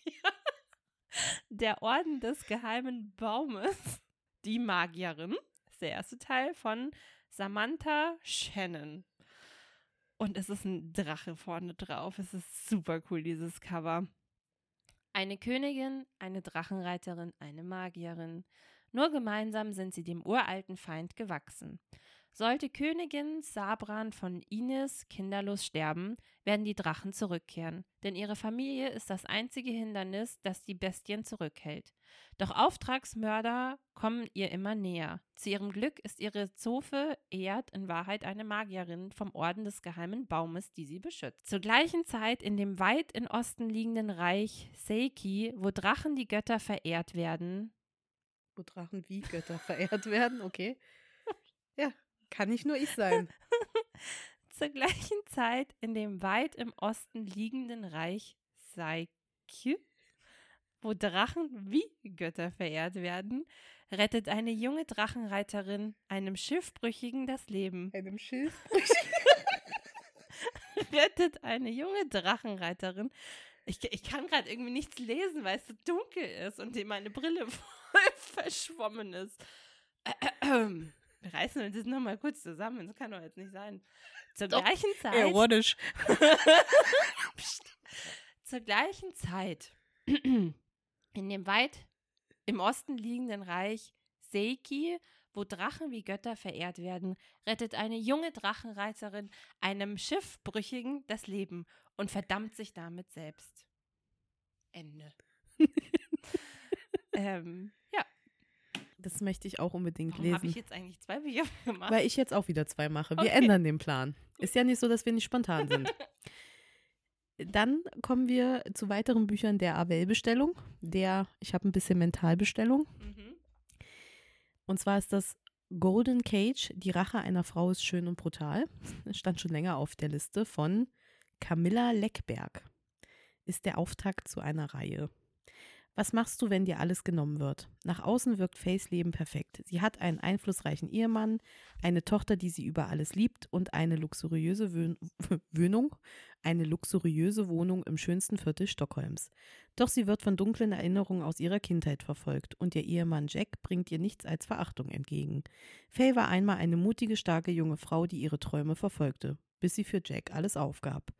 Als Jack sie betrügt, steht Faye vor dem Nichts. Doch dann beschließt sie, sich zurückzuholen, was ihr gehört, und schmiedet einen Racheplan, der seinesgleichen sucht. Mhm. Ja, ja, die Rache einer Frau. Golden Cage, die Rache einer Frau, ist schön und brutal. Bin gespannt, wie brutal sie wird. Ja. Das nächste Buch ist Taxi von Camille Sahin. Eine Mutter, ihr verschollener Sohn und einer, der ihn ersetzen soll, stehen im Zentrum des Debütsromans der Künstlerin Camille Sahin, dem ersten im Corbinian Verlag erscheinendem, ersche erscheinendem Roman. Ich muss nur mal gucken, Ja. wo hier der Inhalt steht. Ja. Ja, so richtig gibt es keine Inhaltsangabe. Ich lese einfach mal ein Stück von einem Blurb, ist das, glaube ich, wie man das immer sagt, vor. Taxi ist ein Roman, der einen spüren lässt, wie es ist, eine Mutter zu sein, die ihren Sohn im Krieg verliert. Frau Kaplan, so der Name der Mutter, fängt im Angesicht dieses Verlustes, den sie nicht akzeptieren kann, an, ihre eigene Version der Geschichte zu erzählen. Also ich glaube, die Tax äh, Taxifahrerin ist, ist Frau Kaplan und das geht, äh, wie gesagt, um den Verlust ihres Sohnes. Es klang, also das, was ich äh, bei der Bestellung gelesen habe, klang auf jeden Fall total spannend. Supi. Was war denn das jetzt? Supi. Taxi von Camille Sahin. Also ein bisschen mehr Motivation hätte ich mir jetzt schon erwartet. Du, es ist 9 Uhr. Ich merke es so krass, wie mein Körper gerade so, okay, wir können jetzt langsam schlafen. Ähm, Vor allem muss ich jetzt, äh, ach, das ist halt jetzt echt anstrengend, weil manche meiner Bücher noch nicht auf Deutsch raus sind. Das heißt, ich muss jetzt schon wieder hier Höchstleistung mit Übersetzen leisten. Na dann leg mal los. Also, äh, eins der ersten Bücher, das bei mir eingezogen ist auf dem Bücherflohmarkt, ist tatsächlich der zweite Teil einer Reihe. Aber dieses Buch ist so schön und es hat so eine schöne Haptik, dass ich mir dachte, egal, ich nehme Sieht jetzt auch eigentlich aus wie Teil neu. Mit. Ja, voll. Ähm, deswegen würde ich euch jetzt mal versuchen zusammenzufassen, was es in dem ersten Teil geht. Äh, es ist The Charismatics von Ashley R. Carlson. Und bei mir ist eben jetzt der zweite Teil eingezogen, The Authority. In dem Buch geht es grob um Folgendes. Es gibt, ich erzähle das jetzt so, wie ich es übersetze. Es gibt eine arrangierte Hochzeit und ein korruptes, was ist Government? Eine korrup äh, korrupte Regierung. Eine korrupte Regierung in einem Königreich. Ähm, Ambrose Killerherr ist 17 Jahre alt, wenn sie ins Exil geschickt wird. Ähm, in eine Stadt ähm, voller Schnee und Dunkelheit, wo sie einen Mann heiraten soll, der Rowan heißt. So. super, hört sich super spannend an, oder? bla bla bla. Äh. Also es geht um eine Ara Ah, das ist, glaube ich, die Vorgeschichte, um was es in, diesem, in dieser Welt halt geht. Weil es gibt jetzt Also es hat, es hat mit einem korrupten Königreich zu tun, einer arrangierten Ehe und einer Killerin, die ins, ins Exil, Exil, geht. Nicht eine Killerin, die Frau heißt Killer, ja. ja, sie ist eine Killerin. Ja, ich glaube, das ist die Vorgeschichte, weil jetzt heißt es in Chineri, das ist diese, dieses, äh, da wo sie hin exiliert wird, äh, da gibt es eine Feier, um das zu feiern. Wow. Es gibt eine Feier, dass sie ins Exil gegangen ist, oder wie? Ja, nee, um das, was damals passiert ist, zu feiern. Uh I don't know. Nee, Moment. so viel zum Thema Höchstleistung. ich habe keine Höchstleistung mehr. Aber was commemoraten die denn? Wer ist Legalia? okay, das Buch klingt total spannend, es ist total hm. schön. Sag nochmal den Titel, dann soll sich jeder selber die Inhaltsangabe durchlesen. Nee, warte mal. Okay, ich fasse nochmal zusammen. Also, es, gibt, es geht in dem Buch geht es um eine arrangierte Hochzeit. Es gibt ein korruptes, eine korrupte Regierung, in, die Legalia heißt. So. Ambrose, das ist die, die Frau, die ähm, jetzt ins Exil geschickt wird nach Chineri, um Rowan zu heiraten. So, diese arrangierte das ist Ehe. Diese arrangierte Ehe. Mhm. Und so, Ambrose bekommt dann einen Mordfall mit. Und dadurch werden jetzt so die Geheimnisse von diesem korrupt, von dieser korrupten Regierung irgendwie auch mit äh, ans Tageslicht gebracht. Mhm. Und grob ist es, glaube ich, das, worum es geht. Aha. Dass Ambrose jetzt eben die Vergangenheit von dieser Regierung aufdeckt und so weiter und so weiter und die Zukunft Aha. jetzt neu Okay. So. Wow, das war eine schwere Geburt. Äh, The Charismatics bei Ashley R. Carlson.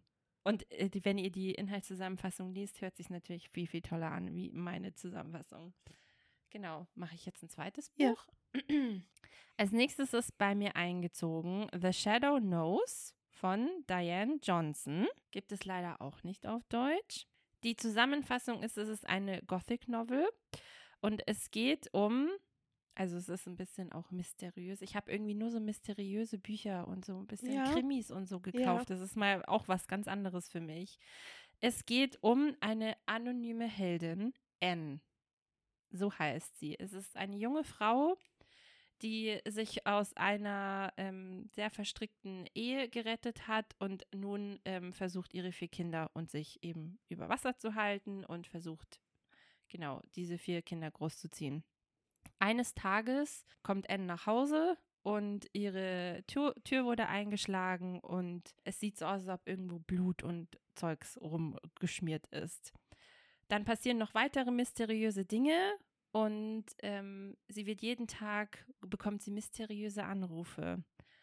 Und daraufhin wird sie quasi zum Detektiv und versucht herauszufinden, was da so passiert. Und es ist alles eben nicht nur in der echten Welt, sondern es ist alles ein bisschen Fantastisch. Fantastisch und paranormal und so weiter. Da bin ich ja. Okay. Mhm, mhm. The Shadow Knows The Shadow von Knows. Diane Johnson. Ja.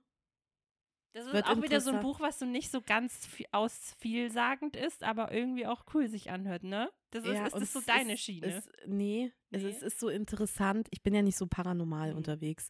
Aber es ist interessant, wie es dir gefallen wird. Ja. Weil es äh, nicht so das Typische ist, was Nö, du liest. gar nicht.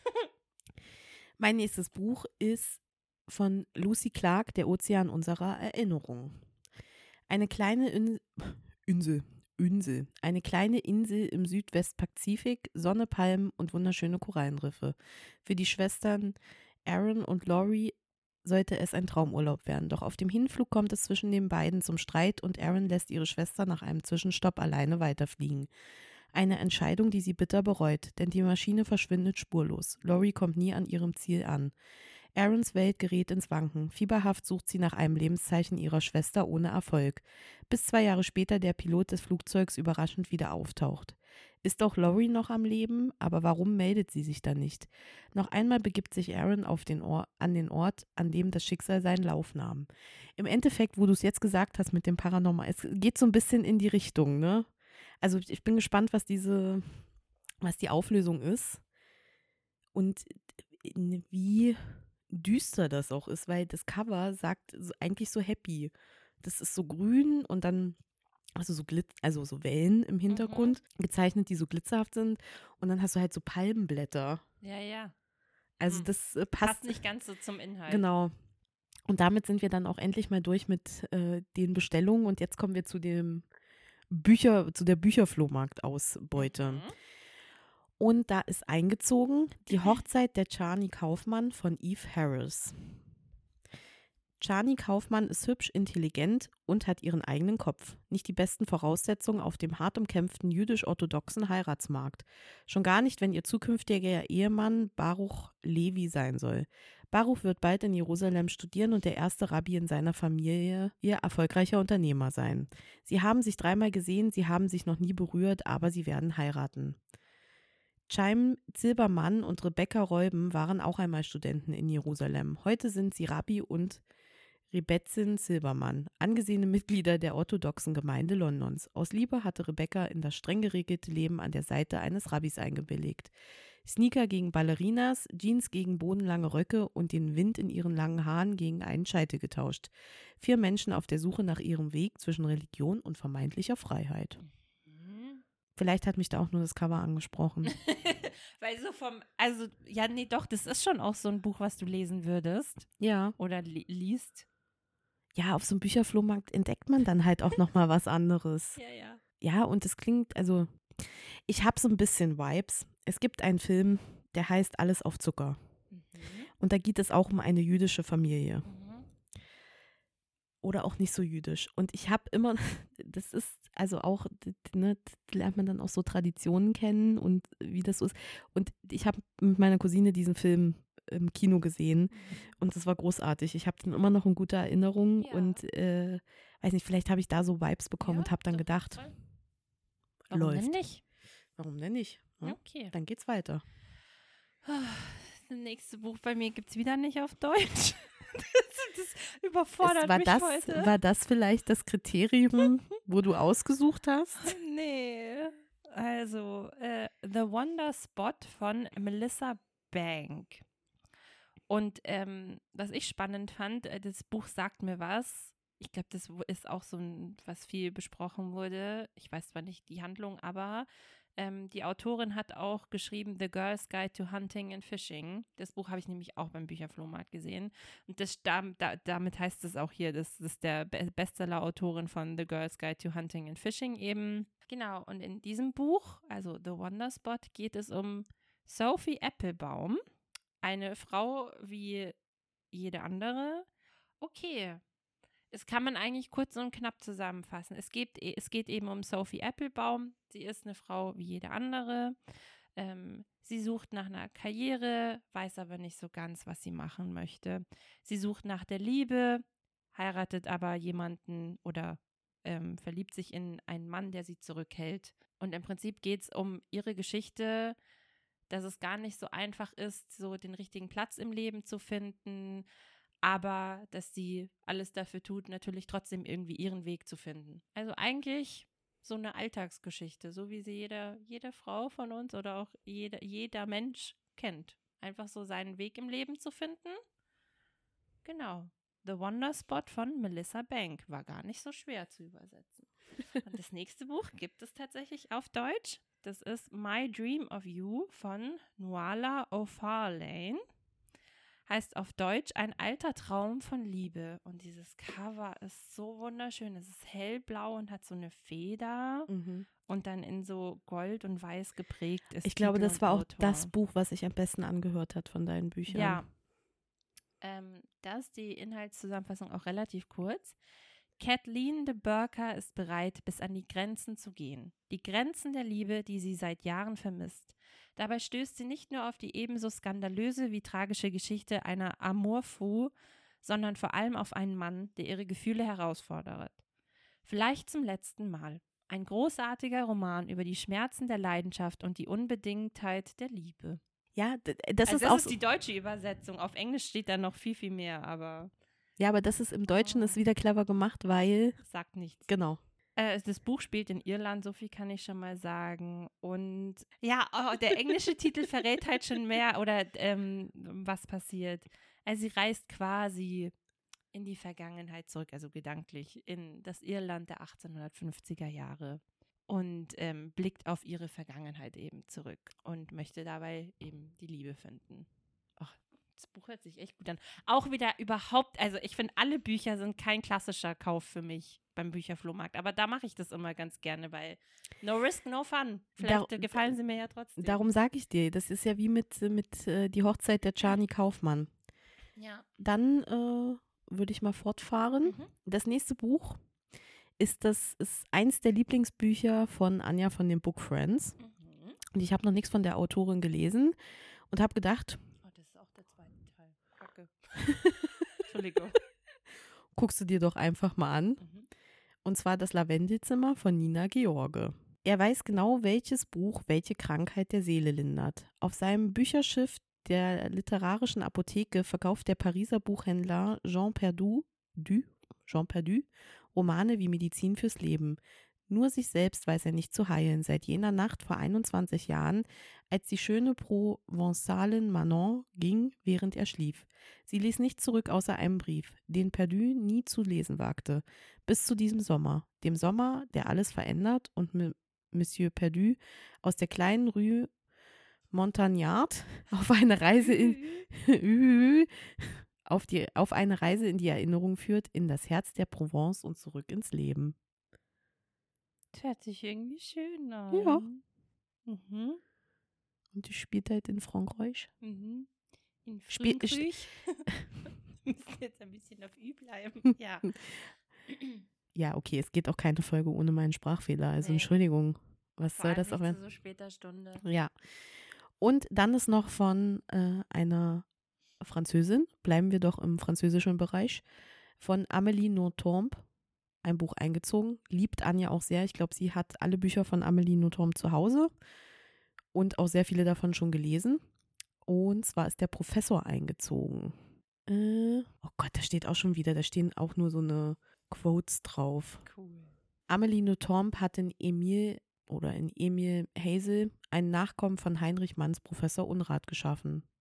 Amelie Nothomb ist noch nicht 30 Jahre und verfügt doch schon über mehr als die Bildung und den Stil, die eine lebenslange Schulung voraussetzt, über die Skepsis des Alters, die sie beides, hohe Bildung und glänzenden Stil, mit der gebotenen Respektlosigkeit in Szene setzen lässt.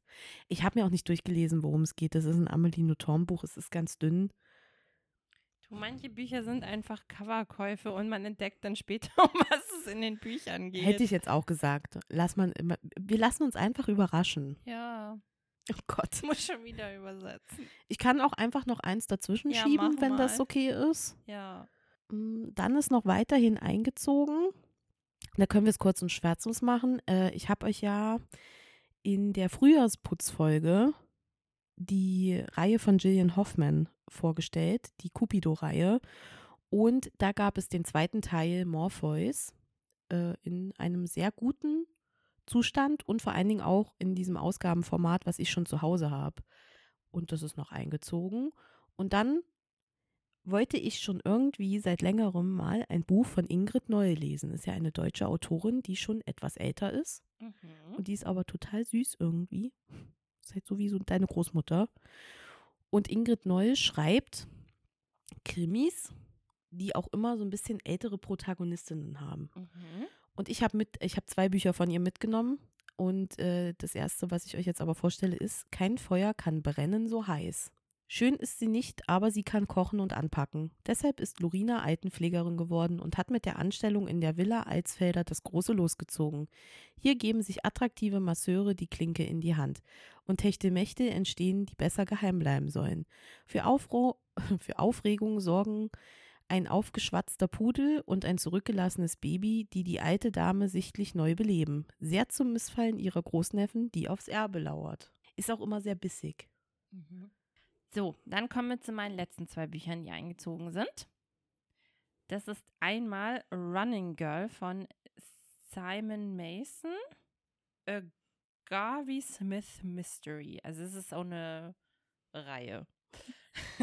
So eine Reihe.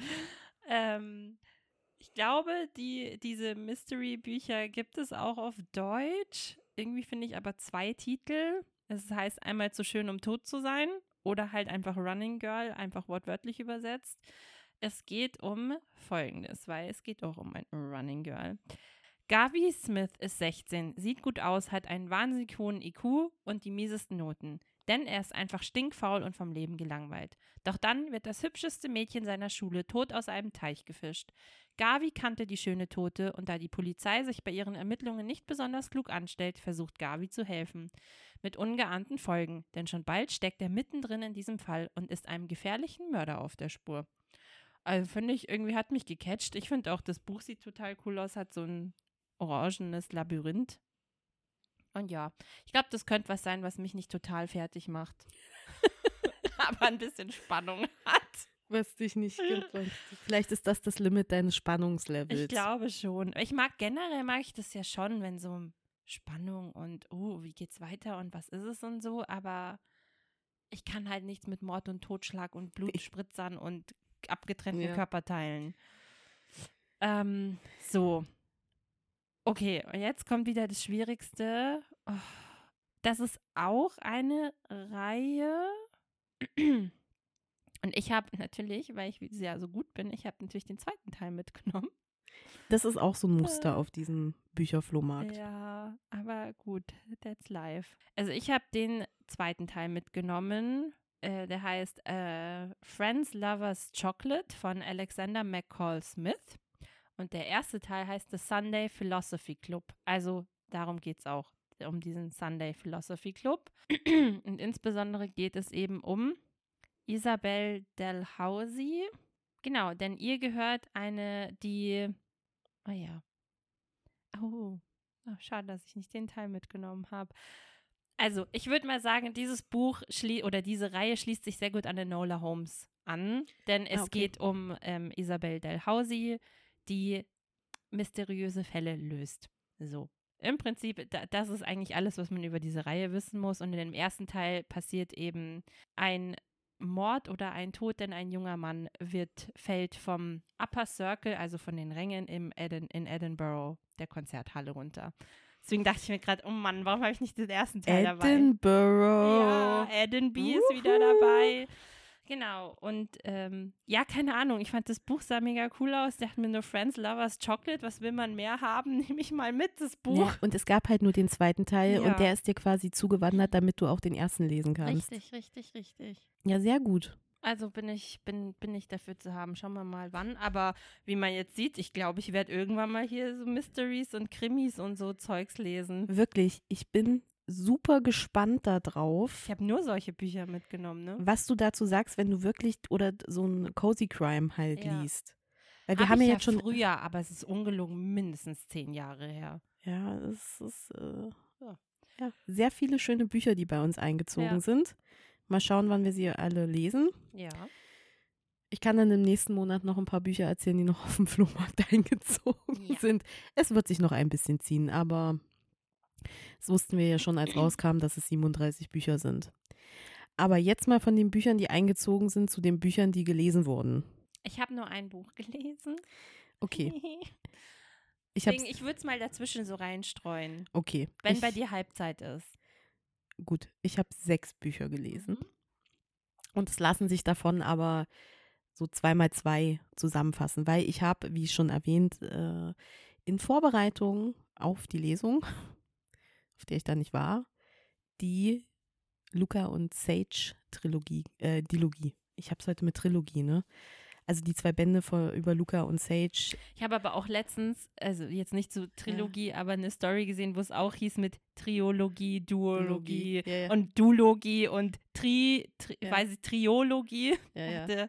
Was sind auch so Wörter? ja, und es schleicht sich halt gern mal ein. Ja. Also ich habe den ersten Teil Berühre mich nicht Mhm. und den zweiten Teil Verliere mich nicht von Laura Kneidel gehört, weil auf Bookbeak sind die Hörbücher rausgekommen. Du sagst ja, du hast sie schon auf Audible, Mhm. Aber vielleicht sind sie nochmal neu aufgelegt worden. Äh, Ich weiß es nicht. Lass es doch gleich mal Ja. abchecken. Dann kann ich nämlich dazu schon mal gleich eine Antwort geben. Wäre nämlich spannend, ob es auch die gleiche Sprecherin ist. Ja. Magst du mal reingucken? Ich weiß, wer die Sprecherin ist. Alicia Hofer. Ja, das ist sie nicht. Sie haben, okay. Ah. Dann hat Mein, sich, meins ist von, von 2017. okay, weil dann sind jetzt nochmal die Hörbücher neu aufgelegt worden mit einer neuen Sprecherin. Mhm. Weil bei mir wurden, wurden die Bücher von Leonie, Leonie heißt sie auf jeden Fall mit Vornamen, Moment, weil Ehre wem Ehre gebührt, weil sie hat das unfassbar gut gelesen. Und ich höre ja nun viel Hörbuch und ich finde, die machen das, also ich, ich glaube, ich kann Hörbuch nicht hören, wenn der Sprecher nicht gut ist. Darum waren bis jetzt alle Sprecher wirklich gut, manche besser als andere, aber das war, das bis jetzt ist wirklich absolut fantastisch, was sie macht. Und es wird gelesen von Leonie Lander. Ah, die kennt man aber. Die Ja, liest ein paar so Bücher. die ist äh, sehr krass im Hörbuchgame dabei. Ja. Und es ist, du bist bei den Gefühlen in diesem Buch Oh. einfach mitgegangen.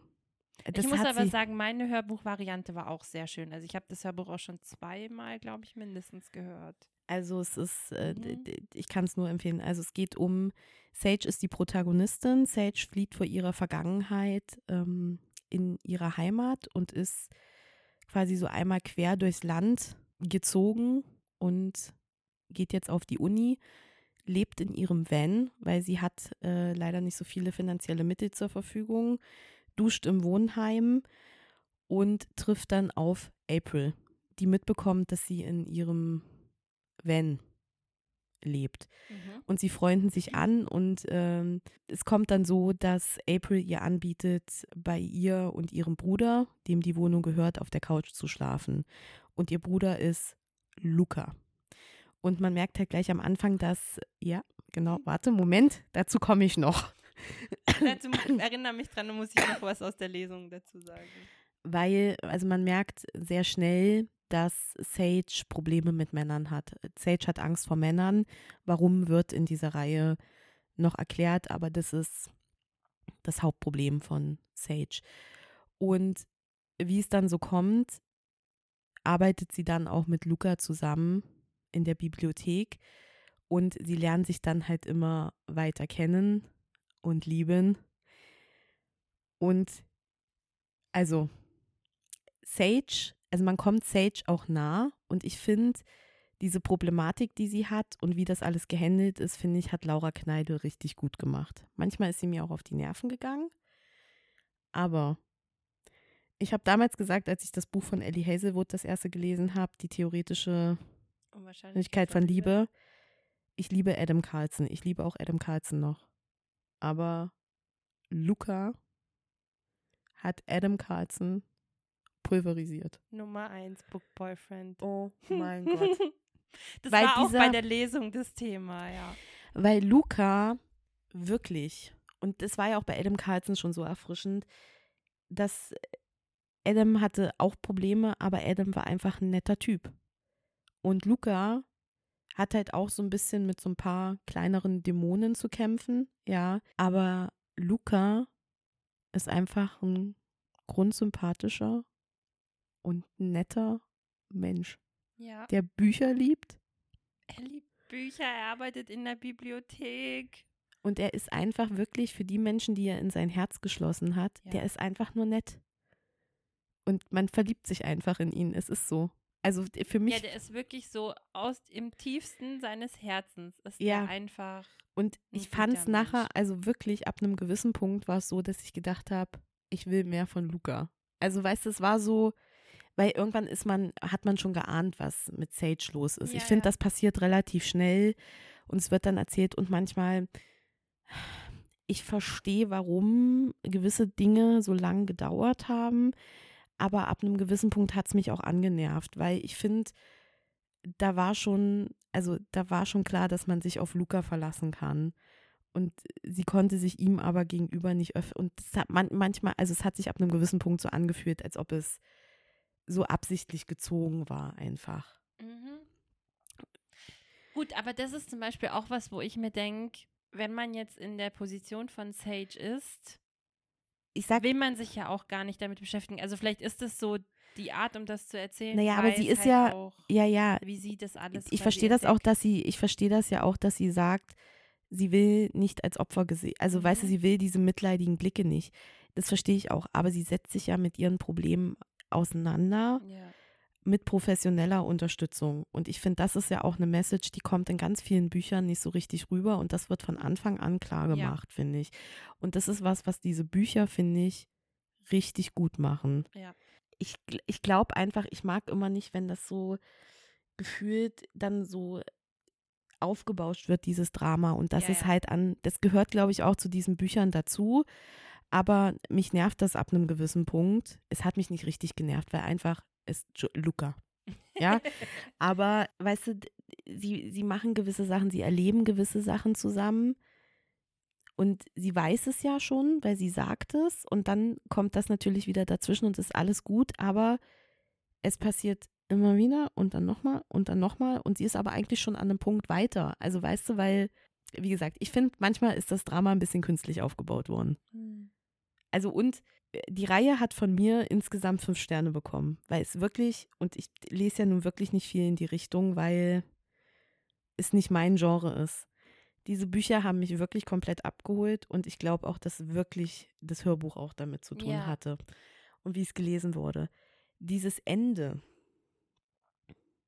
Vom ersten Teil? vom zweiten, also von der Mhm. kompletten Reihe, das war mir over the top.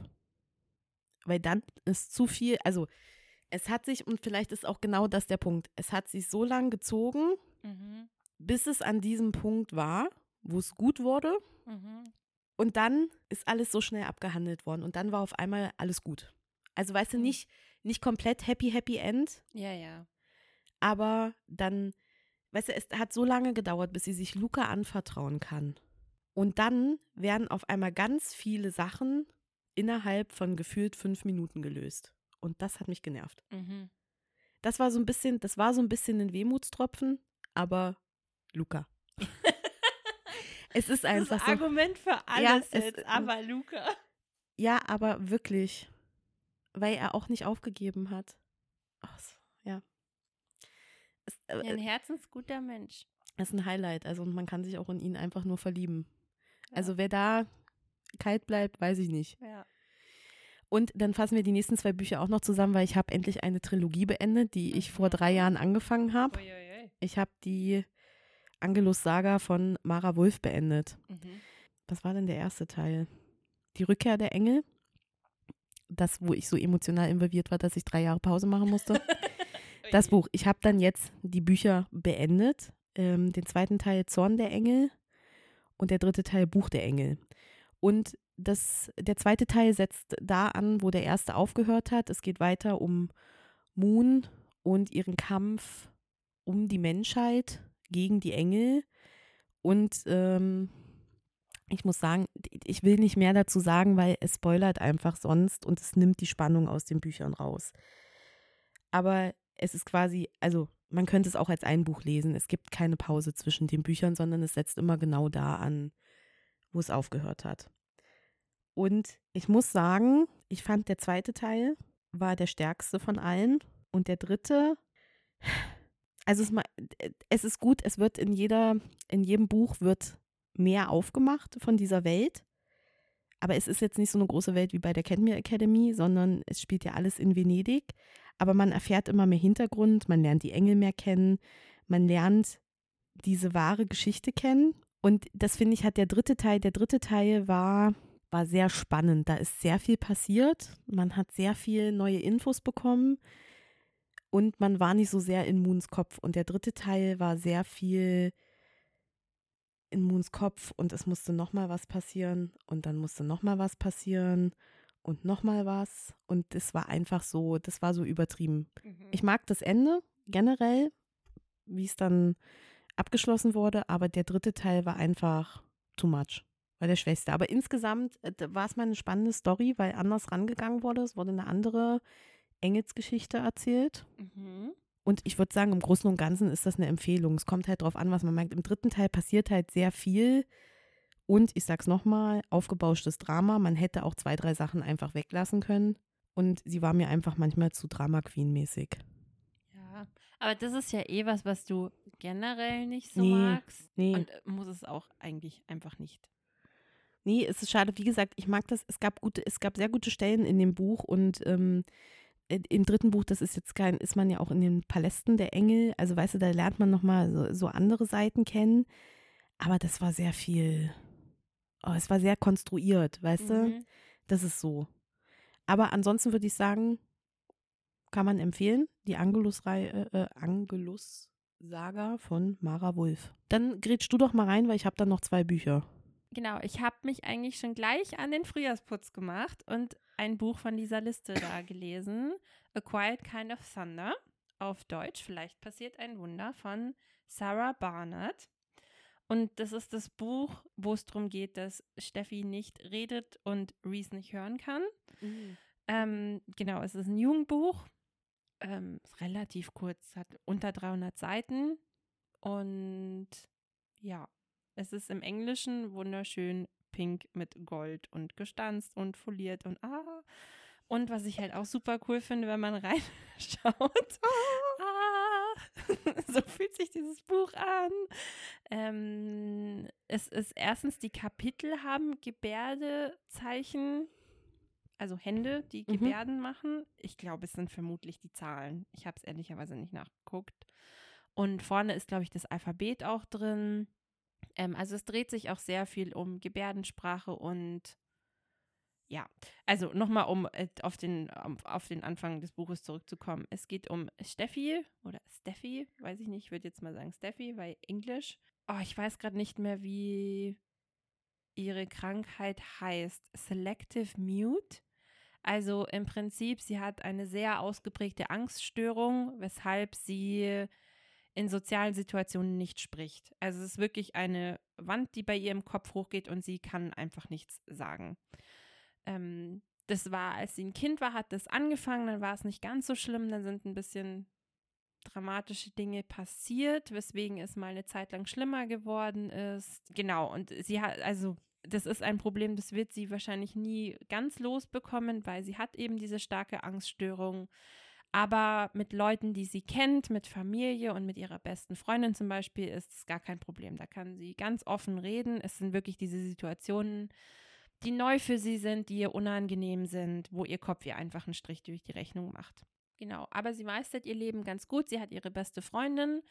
Sie steigt aber in das neue Schuljahr ein und ihre beste Freundin hat die Schule verlassen, ist jetzt auf dem College und studiert. Und Genau, deswegen ähm, kommt sie quasi am ersten Schultag und sie hat quasi die, ja, es ist keine Wette, aber sie hat mit ihren Eltern ausgemacht, dass sie in dem Schuljahr hat sie so ein paar kleine Aufgaben. Also sie muss zum Beispiel mehr im Unterricht sprechen und so weiter, ein bisschen offener werden, sich mal so ihren Ängsten ein bisschen stellen, weil sie möchte aufs College gehen nach der Schule. Für sie steht fest, sie möchte an der Uni, sie möchte studieren, sie möchte was aus sich machen, sie will sich nicht zurückziehen, weil sie dieses Problem hat und sich irgendwie total von allen abschotten, sondern sie möchte sich dem Ganzen stellen. Läuft aber nicht ganz so wie geplant.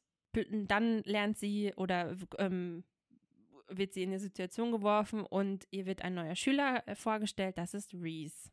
Und ähm, da Steffi eben nicht, äh, manchmal nicht spricht, kann sie Gebärdensprache. Deswegen dachte sich die Schule, ah, ist doch eine super Idee, dass wir den Gehörlosen und das Mädchen, die das nicht spricht, zusammenwerfen. Also ungefähr genauso plump fühlt es sich für Steffi an.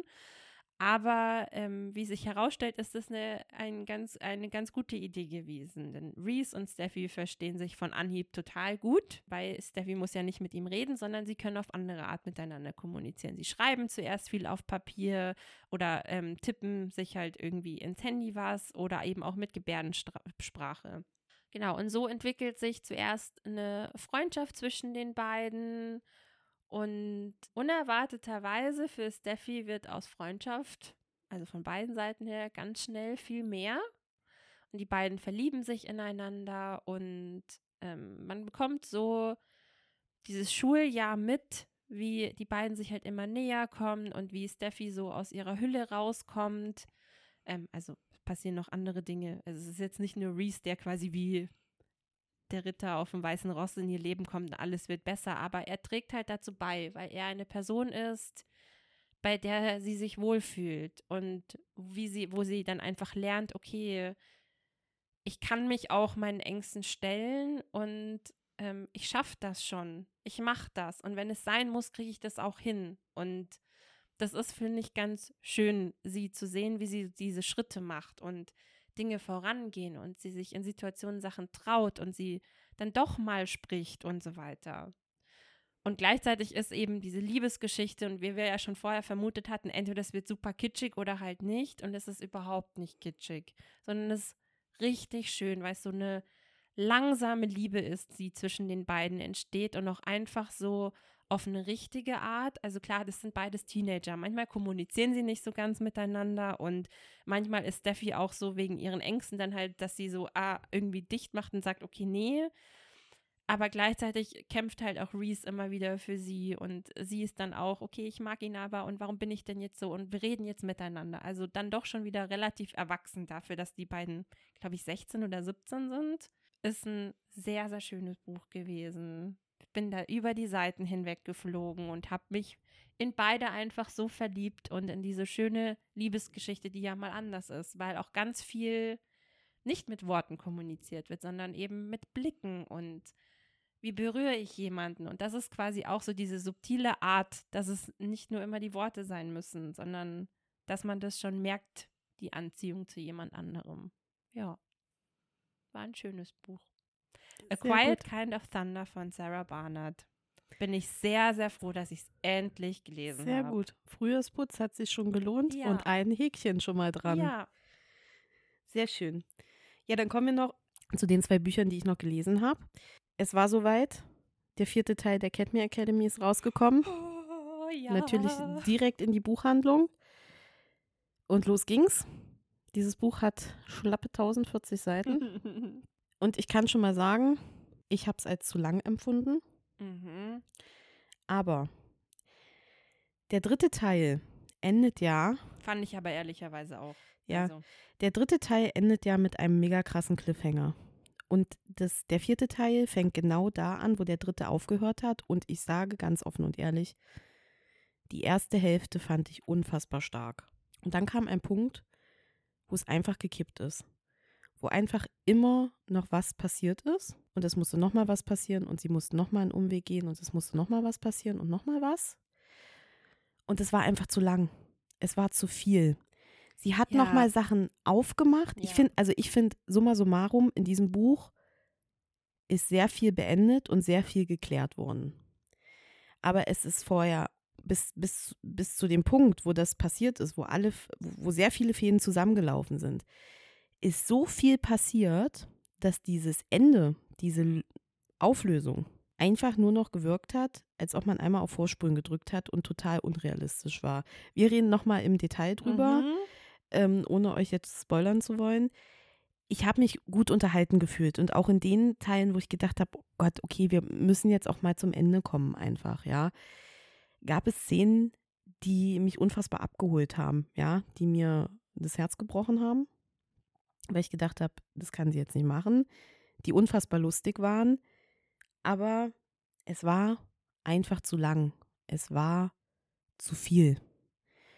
Und ich hatte am Ende das Gefühl, sie kippt ein bisschen Richtung Stephanie Meyer von Bella ist so perfekt. Mhm. Bella sieht nicht, dass sie perfekt ist, aber alle anderen, ne?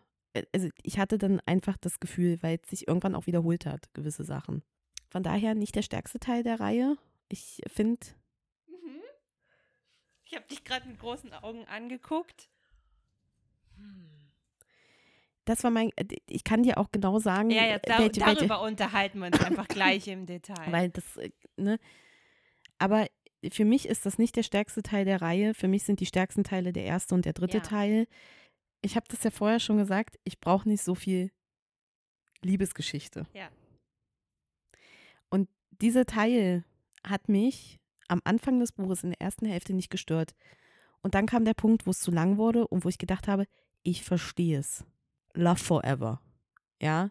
Und ich brauche es nicht. Ich möchte einfach nur noch wissen, wie es weitergeht. Und es sind so spannende Handlungen gewesen, ja. dass das dann wieder ja, ja. so unnötig wurde. Und immer wieder ihre Gedanken. Ich sag's nochmal. Da sind so viele spannende Sachen bei diesen Nebencharakteren aufgemacht worden. Und passiert. Und man befindet sich jetzt seit fast 4000 Seiten In dieser Welt. in dieser Welt, aber aus Sicht von Grace. Ja. Mit wenigen Ausnahmen von den letzten Kapiteln, die sind ja meistens aus der Sicht noch von anderen geschrieben. Wie spannend wäre es gewesen, wenn wir, weil wir haben das schon kapiert. Man hat das schon Ende des zweiten Buchs kapiert im Endeffekt. Vielleicht wollte man es noch nicht wahrhaben. Man hat es aber Ende des zweiten Teils schon kapiert, was abgeht. Und Big Love. Ja? Ich brauche das nicht. Ich brauche das nicht auf 300 Seiten nochmal. Ich brauch's schon. Die zwei. Ich Nein. weiß schon, was du meinst. Es gab, es geht nicht darum, es gab schöne Ja. Momente dabei und es Ja, gab ja. Momente, da habe ich das auch genau, ich, darum sage ich, ich fand das in der ersten Hälfte, aber es wird halt irgendwann wiederholend. ja, 1040 Seiten ja, das ist auf Englisch auch sehr lang. und es ist weniger, zu lang und das muss nicht sein und ich glaube, es wäre noch mehr Potenzial drin gewesen, wenn man es aus den verschiedenen Sichten Ja. gehabt hätte, weil es nervt mich langsam in Grace Kopf zu sein. Ja. Aber, das Aber- war ja auch schon mal das Fazit, was ich auch gesagt habe. Ja, es war trotzdem unfassbar gute Unterhaltung. Ich freue mich jetzt schon auf September. Da kommt der nächste Teil raus. Mhm. Und ich freue mich jetzt auch schon auf den Abschlussband. Ja. Und ich freue mich, wenn der siebte Teil rauskommt und um einen anderen Charakter geht, weil Allah-Film, du hast gesagt, der siebte Buch dreht sich um Remy wahrscheinlich. Was zählst du gerade? Ich bin gerade verwirrt, in welchem Buch ich bin. Du bist ein Fünf. Cherish ist sechs. Und was für ein siebter Teil kommt dann? Na, du hast doch gesagt, es gibt noch einen, der Ah, geht ja, dann um kommt, andere. Ah ja, stimmt. Boah, Schneiden wir alles diese raus. Bücher machen mich einfach wahnsinnig. Ja, Es ist auch unfassbar viel. Sie macht das ja unfassbar gut. Ja. Du findest ja auch sämtliche Genres in diesen Ja. Büchern, ja. Also das ist, sie, das, das ist wirklich, ich ziehe den Hut vor ihr und es ist 15.000 Mal besser als Twilight, ja. Aber es war zu lang. Ja, und es Abschluss, gibt halt, darüber haben lang. wir auch geredet, es gibt so einen Aspekt, der so ein bisschen, weiß ich nicht, ob der jetzt nochmal nötig war, das so reinzubringen. Jetzt auch je mehr man das so, so Revue passieren lässt, je Und mehr ich sag Zeit dir ganz ehrlich, ist, Bei den Büchern ja. haben es immer die letzten Kapitel aus der Sicht der anderen Person, haben für mich das immer rausgerissen. Mhm. Das Kapitel, das letzte Kapitel jetzt, Mhm. Hat es für mich zerstört. Nicht zerstört ist ein zu Mhm. harter Ausdruck. Es war zu viel. Mhm. Es war in der Länge zu viel und es war Mhm. zu viel. Ich sag dir gleich nochmal im ja, Detail, im warum. Detail ja, reden. ja. Ich weiß nämlich, dass ich das damals auch, als ich es dann nochmal gehört habe, äh, oder ich habe es ja sogar physisch gelesen, war ich so, okay, what? ja, ja. Ja. Aber ich freue mich trotzdem drauf und wie gesagt, ich lese ja noch mit einer anderen Freundin, Mhm. weil wir warten ja immer auf die Mhm. deutschen Ausgaben und sie liest es, ich höre.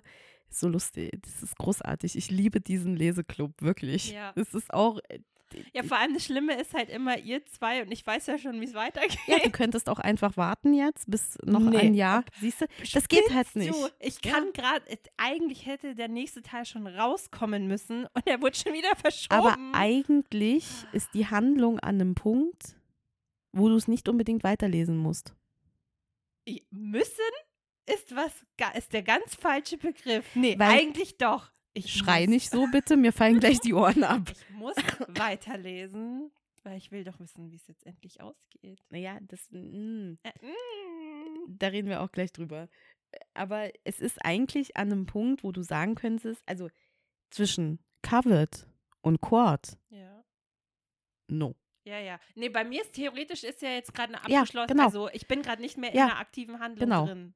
Genau. Ich bin ja, Es gibt eine aktive Handlung, die ist aber nicht so, dass du denkst, ja, ich sterbe gleich, wenn ich es nicht weiß. ja, ja. Ja, aber ja. Also, die grobe Zusammenfassung, es war gute Unterhaltung, es war einfach zu lang und es war zu viel in manchen Punkten einfach. Und ich muss meine Aussage vom Anfang nochmal revidieren, dass ich gesagt habe, es war alles gut oder sehr unterhaltsam. Ich hatte auch ein absolutes Lowlight dabei. Oh. Und zwar Mhm. habe ich auch direkt mit dem Frühjahrsputz weitergemacht Mhm. Und habe das, Lenk das äh, Buch, was am längsten auf meinem Sub ist, befreit in dieser Challenge. War das das von Paulo Coelho? Aleph, ja, Mhm. Aleph Paolo Coelho. Und ist richtig, der größte Teil spielt in der transsibirischen Eisenbahn, aber es, ich habe es nicht ganz gecheckt. Ich gebe es offen und ehrlich zu, nee. Das ist, also, ich glaube, er erzählt tatsächlich von sich selber. Mhm. Und ähm, es ist so, dass er so ein bisschen in einer Sinnkrise steckt, also spirituell, ne? Weil er ist ein sehr spiritueller Mensch, das ist alles fein, ja. Und er geht dann auf, also, weißt du, er geht dann so ein bisschen mit dem Flow und geht dann auf große Lesereise. Und ähm, bereist dann in kurzer Zeit viele verschiedene Länder. Und seine letzte Station ist Russland, wo er dann zwei Wochen mit der transsibirischen Eisenbahn unterwegs ist. Und er ist natürlich immer in Begleitung und er lernt in Russland dann aber eine Frau kennen, die sich Hals über Kopf in ihn verliebt und mit der er dann ins, also der, das Aleph ist ja ein Ort irgendwie, an dem quasi alle Zeitstränge zusammenlaufen und man Vergangenheit, Zukunft, Gegenwart so irgendwie erlebt. Und sie ist so ein bisschen die Quelle dazu. Wow, das ist tiefes Durchatmen und Seufzen und Also ich habe es gehört und das waren ja, weil ich auf doppelter Geschwindigkeit höre, waren es nur vier Stunden. Ich glaube, beim Lesen hätte ich es abgebrochen. Ich bin einfach, ich glaube, es ist einfach nicht meine Geschichte. Ich kann damit nichts anfangen. Ich habe da keinen Zugang zu diesem spirituellen Dings und dieser Selbstfindung und in die Vergangenheit reisen und weiß ich nicht. Also wirklich, Paolo Coelho ist sehr spirituell unterwegs. Ah, oh nee. oh nee. Wirklich hat nur einen Stern von mir bekommen. Das war Oh. wirklich Oh, die absolute ist es Enttäuschung gewesen. Ein Stern? Stern, ja, wirklich. Ich, ich fand's, es hat mich in keinem Punkt abgeholt. Was aber auch krass ist, wenn man überlegt, als du in dem Frühjahrsputz von dem Buch erzählt Ja. Was so, oh, dass du der Alchemist, dass du Ja. ihn so gut fandest und dann direkt ein noch weiteres Buch von ihm lesen wolltest. Und Äh, dann so, Ich habe ja, äh, ich habe ja schon zwei Bücher von ihm gelesen. Ich habe ja auch elf Minuten gelesen. Das fand ich auch gut. Mhm. Ähm, klar, ich bin jetzt noch mal äh, einiges älter. Ja, ist ja, ja, egal. Man hat ja jetzt auch eine andere Sicht auf die Dinge. Ich, ich fand, der Alchemist war gut erzählt. Der ist ja aber auch im Endeffekt mit solchen spirituellen Weisheiten ähm, gespickt. Mhm. Ich habe auch Veronika beschließt zu sterben. Also es ist immer eine, mh, du findest in den Büchern, also in diesen drei Büchern, die ich gelesen habe, ist immer eine lebensbejahende Aussage drin. Mhm. Und das finde ich eigentlich ganz angenehm, weil es durch die Geschichte kommt. Aber das war ja jetzt nur eine Geschichte über seine, über die spirituelle, über das Wiederfinden seiner Spirit. Äh, mhm. Spiritualität. Ja, genau, danke. Und es hat mich, diese ganze Geschichte, ich fand das auch super unsym Ich fand auch seine Begleitung, ich kann dir noch nicht mal mehr den Namen sagen, fand ich super unsympathisch und generell auch sein Verhalten. Wie gesagt, es hat mich nicht abgeholt. Ich fand, ich habe da einfach keinen Zugang von bekommen. bekommen. Also vielleicht diese keinen Zugang von bekommen. Ja. Ah, ja, also wirklich, wirklich, es war, wir, das Buch und ich, alle von Paolo Coelho, haben nicht zueinander gefunden, werden das auch nicht mehr tun. Ich glaube, Bücher, in denen er eine Geschichte erzählt, Mhm. ich glaube, mit denen kann ich sehr gut leben. Das werden wir herausfinden, weil was habe ich natürlich auch noch auf dem Bücherflohmarkt gekauft? Auch noch ein Paolo Echt? Coelho Buch, natürlich. Weil man muss ja alle zu ah, Hause ja, haben. doch. Ja, weil ich, ich habe ja, wie gesagt, schon viel und ich habe auch schon zur Hälfte die Spionen von ihm gelesen, ähm, die ja so ein bisschen die Geschichte von Matahari erzählt. Also wie gesagt, wenn es nicht um diese Spiritualität geht, Mhm. bin ich, glaube ich, dabei. Ist halt vielleicht auch Ja. einfach nicht dein Thema, weil ich, ich Nee. könnte mir schon vorstellen, wenn Leute da so voll Feuer und Flamme für sind, holt die das vielleicht schon ab. Nee. nee, muss ja auch nicht sein. Also Okay. das ist so wie Dante, Homer und die Köchin. Aber es ist gelesen, man weiß es jetzt, es steht nicht länger rum. ja.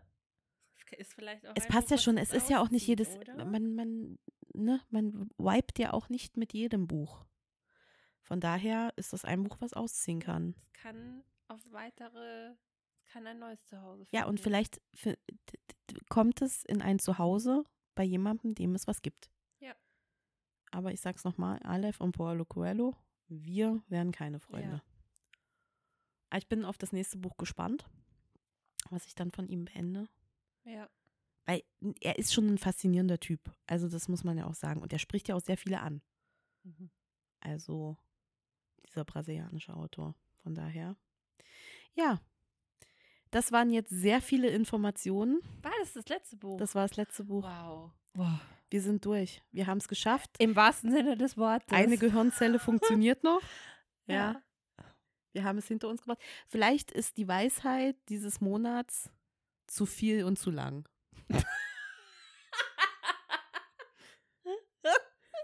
Aber was? Bücher? Alles. Das Leben, Bücher, Filme. Filme, der Tag. Der Tag. Vielleicht wäre das so die Weisheit zum Ende Zu dieser viel Folge. Zu. Ja, also ich habe bei den Büchern eigentlich immer zu viel und zu lang gesagt. Ne? Also es hatte jeder so ein bisschen, aber es war gut. Also wirklich, die ersten Bücher, das absolute Lowlight war Hm. Aleph und alles andere war wirklich, hat Spaß gemacht. Ja. Ne? Das ist immer, es viel ist und zu lang. zu viel und zu lang. So sieht's aus. Prost. Ja. Aber ich freue mich schon auf den April, ja. weil da steht auch ein bisschen was an. Ich glaube, wenn wir es schaffen, vielleicht ein bisschen Kino. Ich würde mich mal wieder freuen, war ganz lange jetzt nicht im Kino. Ja. Es kommen Ne? ein paar gute Filme. ja. Ich bin Ja. im Urlaub. Du bist im Urlaub. Es ist, äh, wir haben noch eine Lesung vor uns Ja. und dann ist es nicht mehr lang, dann fahren wir in Urlaub. Äh, Ja. Oh mein Gott, das wird so schön. Ich freue mich jetzt schon drauf. Ja. Na gut. Meine Lieben, ich hoffe, ihr hattet ein bisschen Spaß mit uns und wir konnten euch ein bisschen inspirieren und ein paar Tipps geben bezüglich, was kann ich binge-watchen, welche Filme sollte ich mir vielleicht mal angucken, sollte ich mal wieder ins Kino gehen, wo sitze ich am besten im Ballett, wo gibt es die beste Akustik und welche Bücher könnte ich mir dann mal angucken und lesen. Wir freuen uns, wenn ihr das nächste Mal wieder mit dabei seid. Bis dahin bleibt gesund. Schön war's.